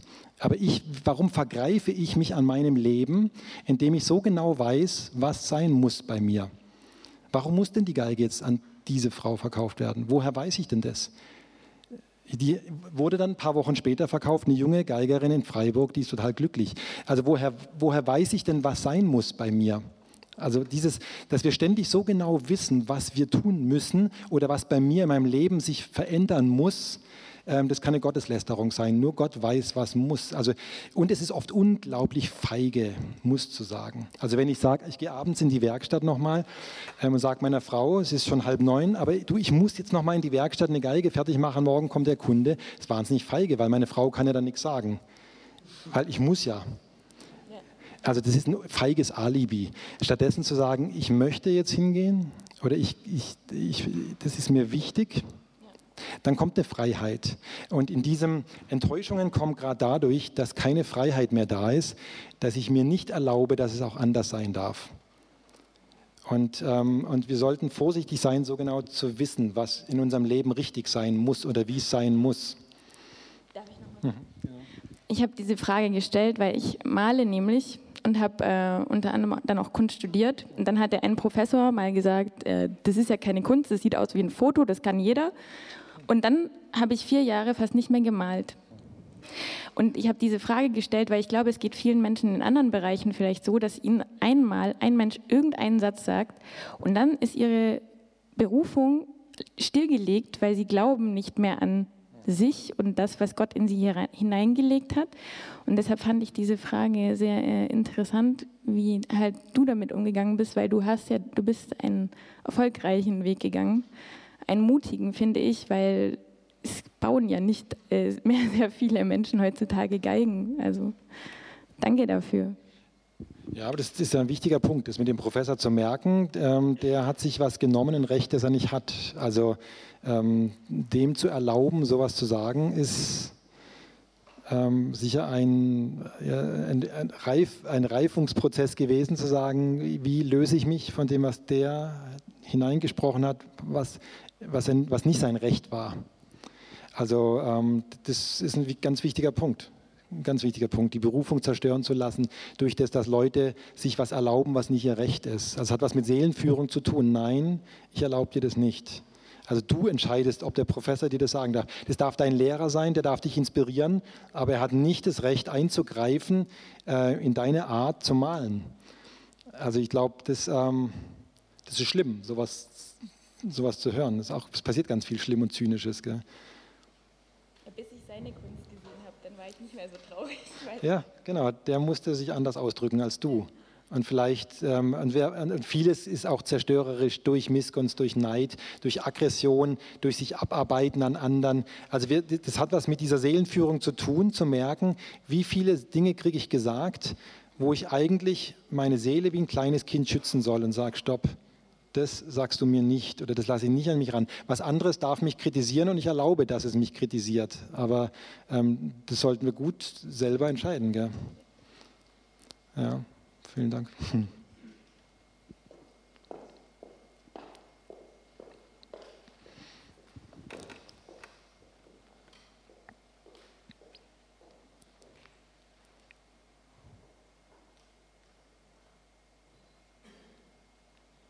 Also das Leben auf jeden Fall bekommt einen viel, größere, viel größeren Respekt gegenüber auch dem anderen, wenn sowas nicht passiert, dass Leute sowas sagen.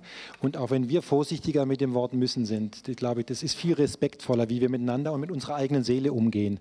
Wenn ich sage, ich weiß nicht so genau, was ich muss.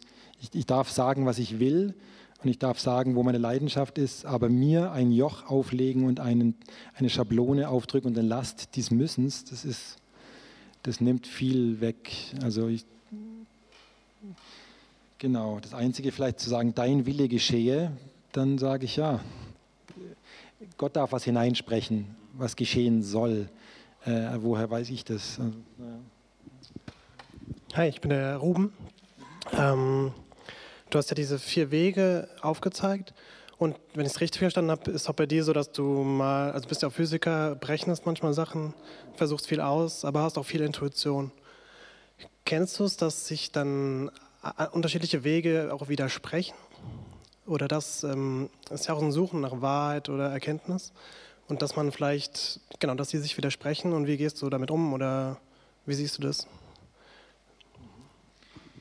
Ja, das ist auch wieder was, was dann wieder so eine innere Führung braucht. Ich merke zum Beispiel, ähm, diese Erfahrung 0,6 Gramm an Punkt 125, das war nicht beabsichtigt.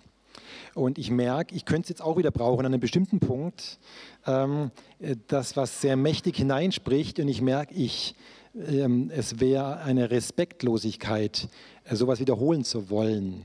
Also das heißt, ähm, ich muss spüren, darf ich einen bestimmten Weg gehen? Ähm, oder soll ich einen anderen gehen? Das zu spüren, also ich merke, wenn ich innerlich anklopfe und merke, da würde ich gern weiterkommen, an dieser Fragestellung, an der ich seit einem Jahr rummache, ähm, um eben Callas näher zu kommen und sowas, ähm, dann war für mich deutlich zu spüren, dass nicht die Gnade da ist, so ein Wort zu hören. Das spüre ich. Und es wäre respektlos, das produzieren zu wollen. Da würde ich Gott instrumentalisieren.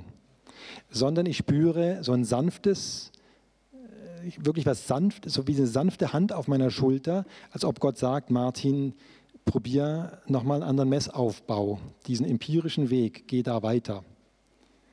Das heißt, ich werde verwiesen auf den zweiten Weg mit dem Problem, das ich habe, nicht auf den inspirierten Weg.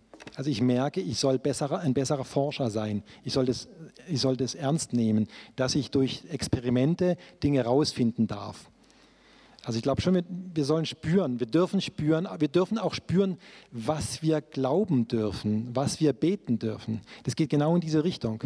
Ich merke zum Beispiel, wie unendlich geistlos das ist, Fürbitte zu machen, zu sagen, oh, ich sollte mal wieder beten für den und die. Und dann fange ich an und dann fallen mir alle ein und dann denke ich, oh, ich bete viel zu wenig für alle. Und dann kommt das Muss, du musst mehr, du musst. Dann kommt so eine Schwere und so eine Knechtschaft. Das ist genau das Gleiche in der Fürbitte. Das, die Fürbitte bekommt, das ist nur ein Beispiel, was genau für mich deckungsgleich ist mit dieser Erfahrung. Die Fürbitte bekommt eine unglaubliche Schönheit, wenn ich sie so anfange, dass ich meine Klappe halte. Dass ich erstmal still werde ein paar Sekunden und fast das Lächeln Gottes suche und frage, was darf ich jetzt mit dir und durch dich glauben? Was legst du mir aufs Herz? Wofür will ich jetzt beten? Was soll das sein? Und dann merke ich, es wird mir was auf die, aufs Herz gelegt und dann, dann weiß ich, das ist eine geistgeweckte Fürbitte, das ist nicht einfach ein Plappern oder ein religiöse, eine religiöse Pflicht. Und ich bin ganz froh, dass ich manchmal den Eindruck habe, ich soll gar nicht so viel für andere beten, das tun andere. Also ist es nicht meine Aufgabe, so viel zu beten. Aber ich möchte es spüren und wissen, ähm, das hat genau damit zu tun, welchen Weg soll ich gehen. Also, dass wir viel mehr fragen, ähm, dass wir viel weniger ähm, schablonenhaft einfach unsere, unsere Wege gehen, ähm, ist, glaube ich, sehr wichtig. Also in dem Ganzen ähm, würde ich immer sagen, das Wichtigste bei den vier Wegen und besonders bei dem vierten, bei der Inspiration, ist äh, diese Ehrfurcht ähm, vor Gott, äh, die für mich darin besteht, zu sagen, ich suche nicht Gottes Erfahrungen sondern ich suche Gott selbst. Ich will keine Gotteserfahrungen machen, sondern ich will Gott suchen. Und dann wird es zur Gotteserfahrung. Aber die wichtigste Gotteserfahrung ist, dass Gott mich erfahren darf, in dem, wie ich das Leben liebe und wie ich lebe und was ich tue. Also in der ganzen Inspiration eine unglaubliche Keuschheit. Nämlich die Keuschheit zu sagen, mir geht es nicht um Gotteserfahrungen, mir geht es um die Nähe Gottes. Und dann erfahren wir manches. Ist dann der vierte Weg nicht auch so eine Art Gewichtung zwischen den anderen? Also ist das, also ist das dann nicht eine Inspiration, wenn ich merke, jetzt ist eigentlich der erste Weg gerade das, was gerade überwiegt oder was, wenn man das so spürt oder? Ja, ich, ich glaube tatsächlich. Also wenn wir so fragend bleiben, dann kann es sein, dass dieser vierte Weg auch uns da zeigt, äh, setz dich hin und lerne das oder probier das und das aus. Also dass wir, das kann aber auch sein, wir spüren intuitiv. Das kann ich gar nicht beurteilen. Es kann sein, ich spüre, die, meine Weisheit spürt im Moment, ich soll nicht den inspirierten Weg, sondern ich soll Experimente machen. Also so, äh, aber die Frage, wenn überhaupt schon mal lebendig ist, wenn das im Fluss ist, dann ist klar, ich instrumentalisiere das nicht. Ich bin nicht in so einem Schema. Mhm. So ganz langsam würden wir wahrscheinlich auf die Zielgerade einbiegen. Wäre das okay für dich? Ich glaube, wir können noch mal ganz, ganz fett Danke sagen. Es war wirklich unglaublich inspirierend. Vielen, vielen Dank. Ja.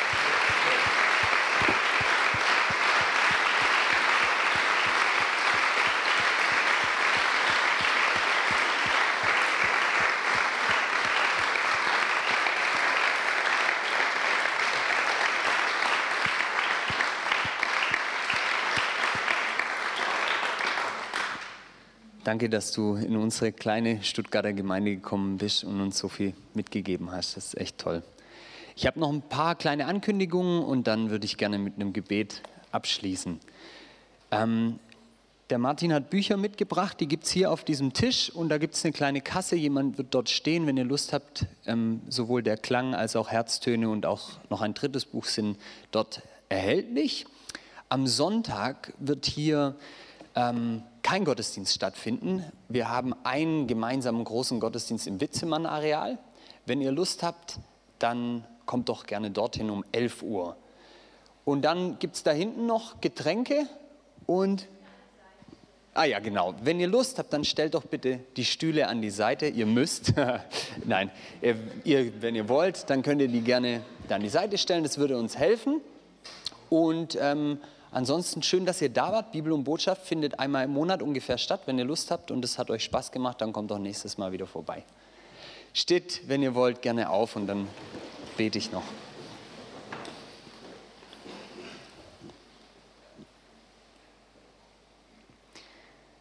Vater, vielen Dank für diesen Abend. Danke, dass du es magst, wenn wir dir unsere Liebe zum Ausdruck bringen auf die Art und Weise, wie es uns Spaß macht. Und ich danke dir, dass du gesprochen hast heute Abend, dass wir durch Martins Worte und Töne deine Gegenwart wahrgenommen haben und inspiriert wurden. Und ich bitte dich, dass das so ein Ankerpunkt ist, dieser Abend, dass wir immer wieder von dir erinnert werden an Dinge, die heute Abend gesagt wurden, die wir gespürt haben. Und dass du uns unsere Liebe zeigst, mit der wir dich lieben, mit der wir in dieser Welt Leben wecken. Und ich danke dir für diese Gemeinschaft, für den Jesus-Treff dass man hier so ehrlich sein kann und dass wir dich hier finden dürfen. Bitte dich, dass du uns segnest auf dem, auf dem Heimweg und ähm, auch den Martin ganz besonders morgen bei der nächsten großen Veranstaltung, dass du ihm heute Nacht ganz extra viel Kraft gibst und einen Schlaf, der ihn voll auftanken lässt, Energie und Klarheit schenkst morgen für den Tag. Danke, Jesus, für dieses spannende Leben mit dir. Amen. Tschüss.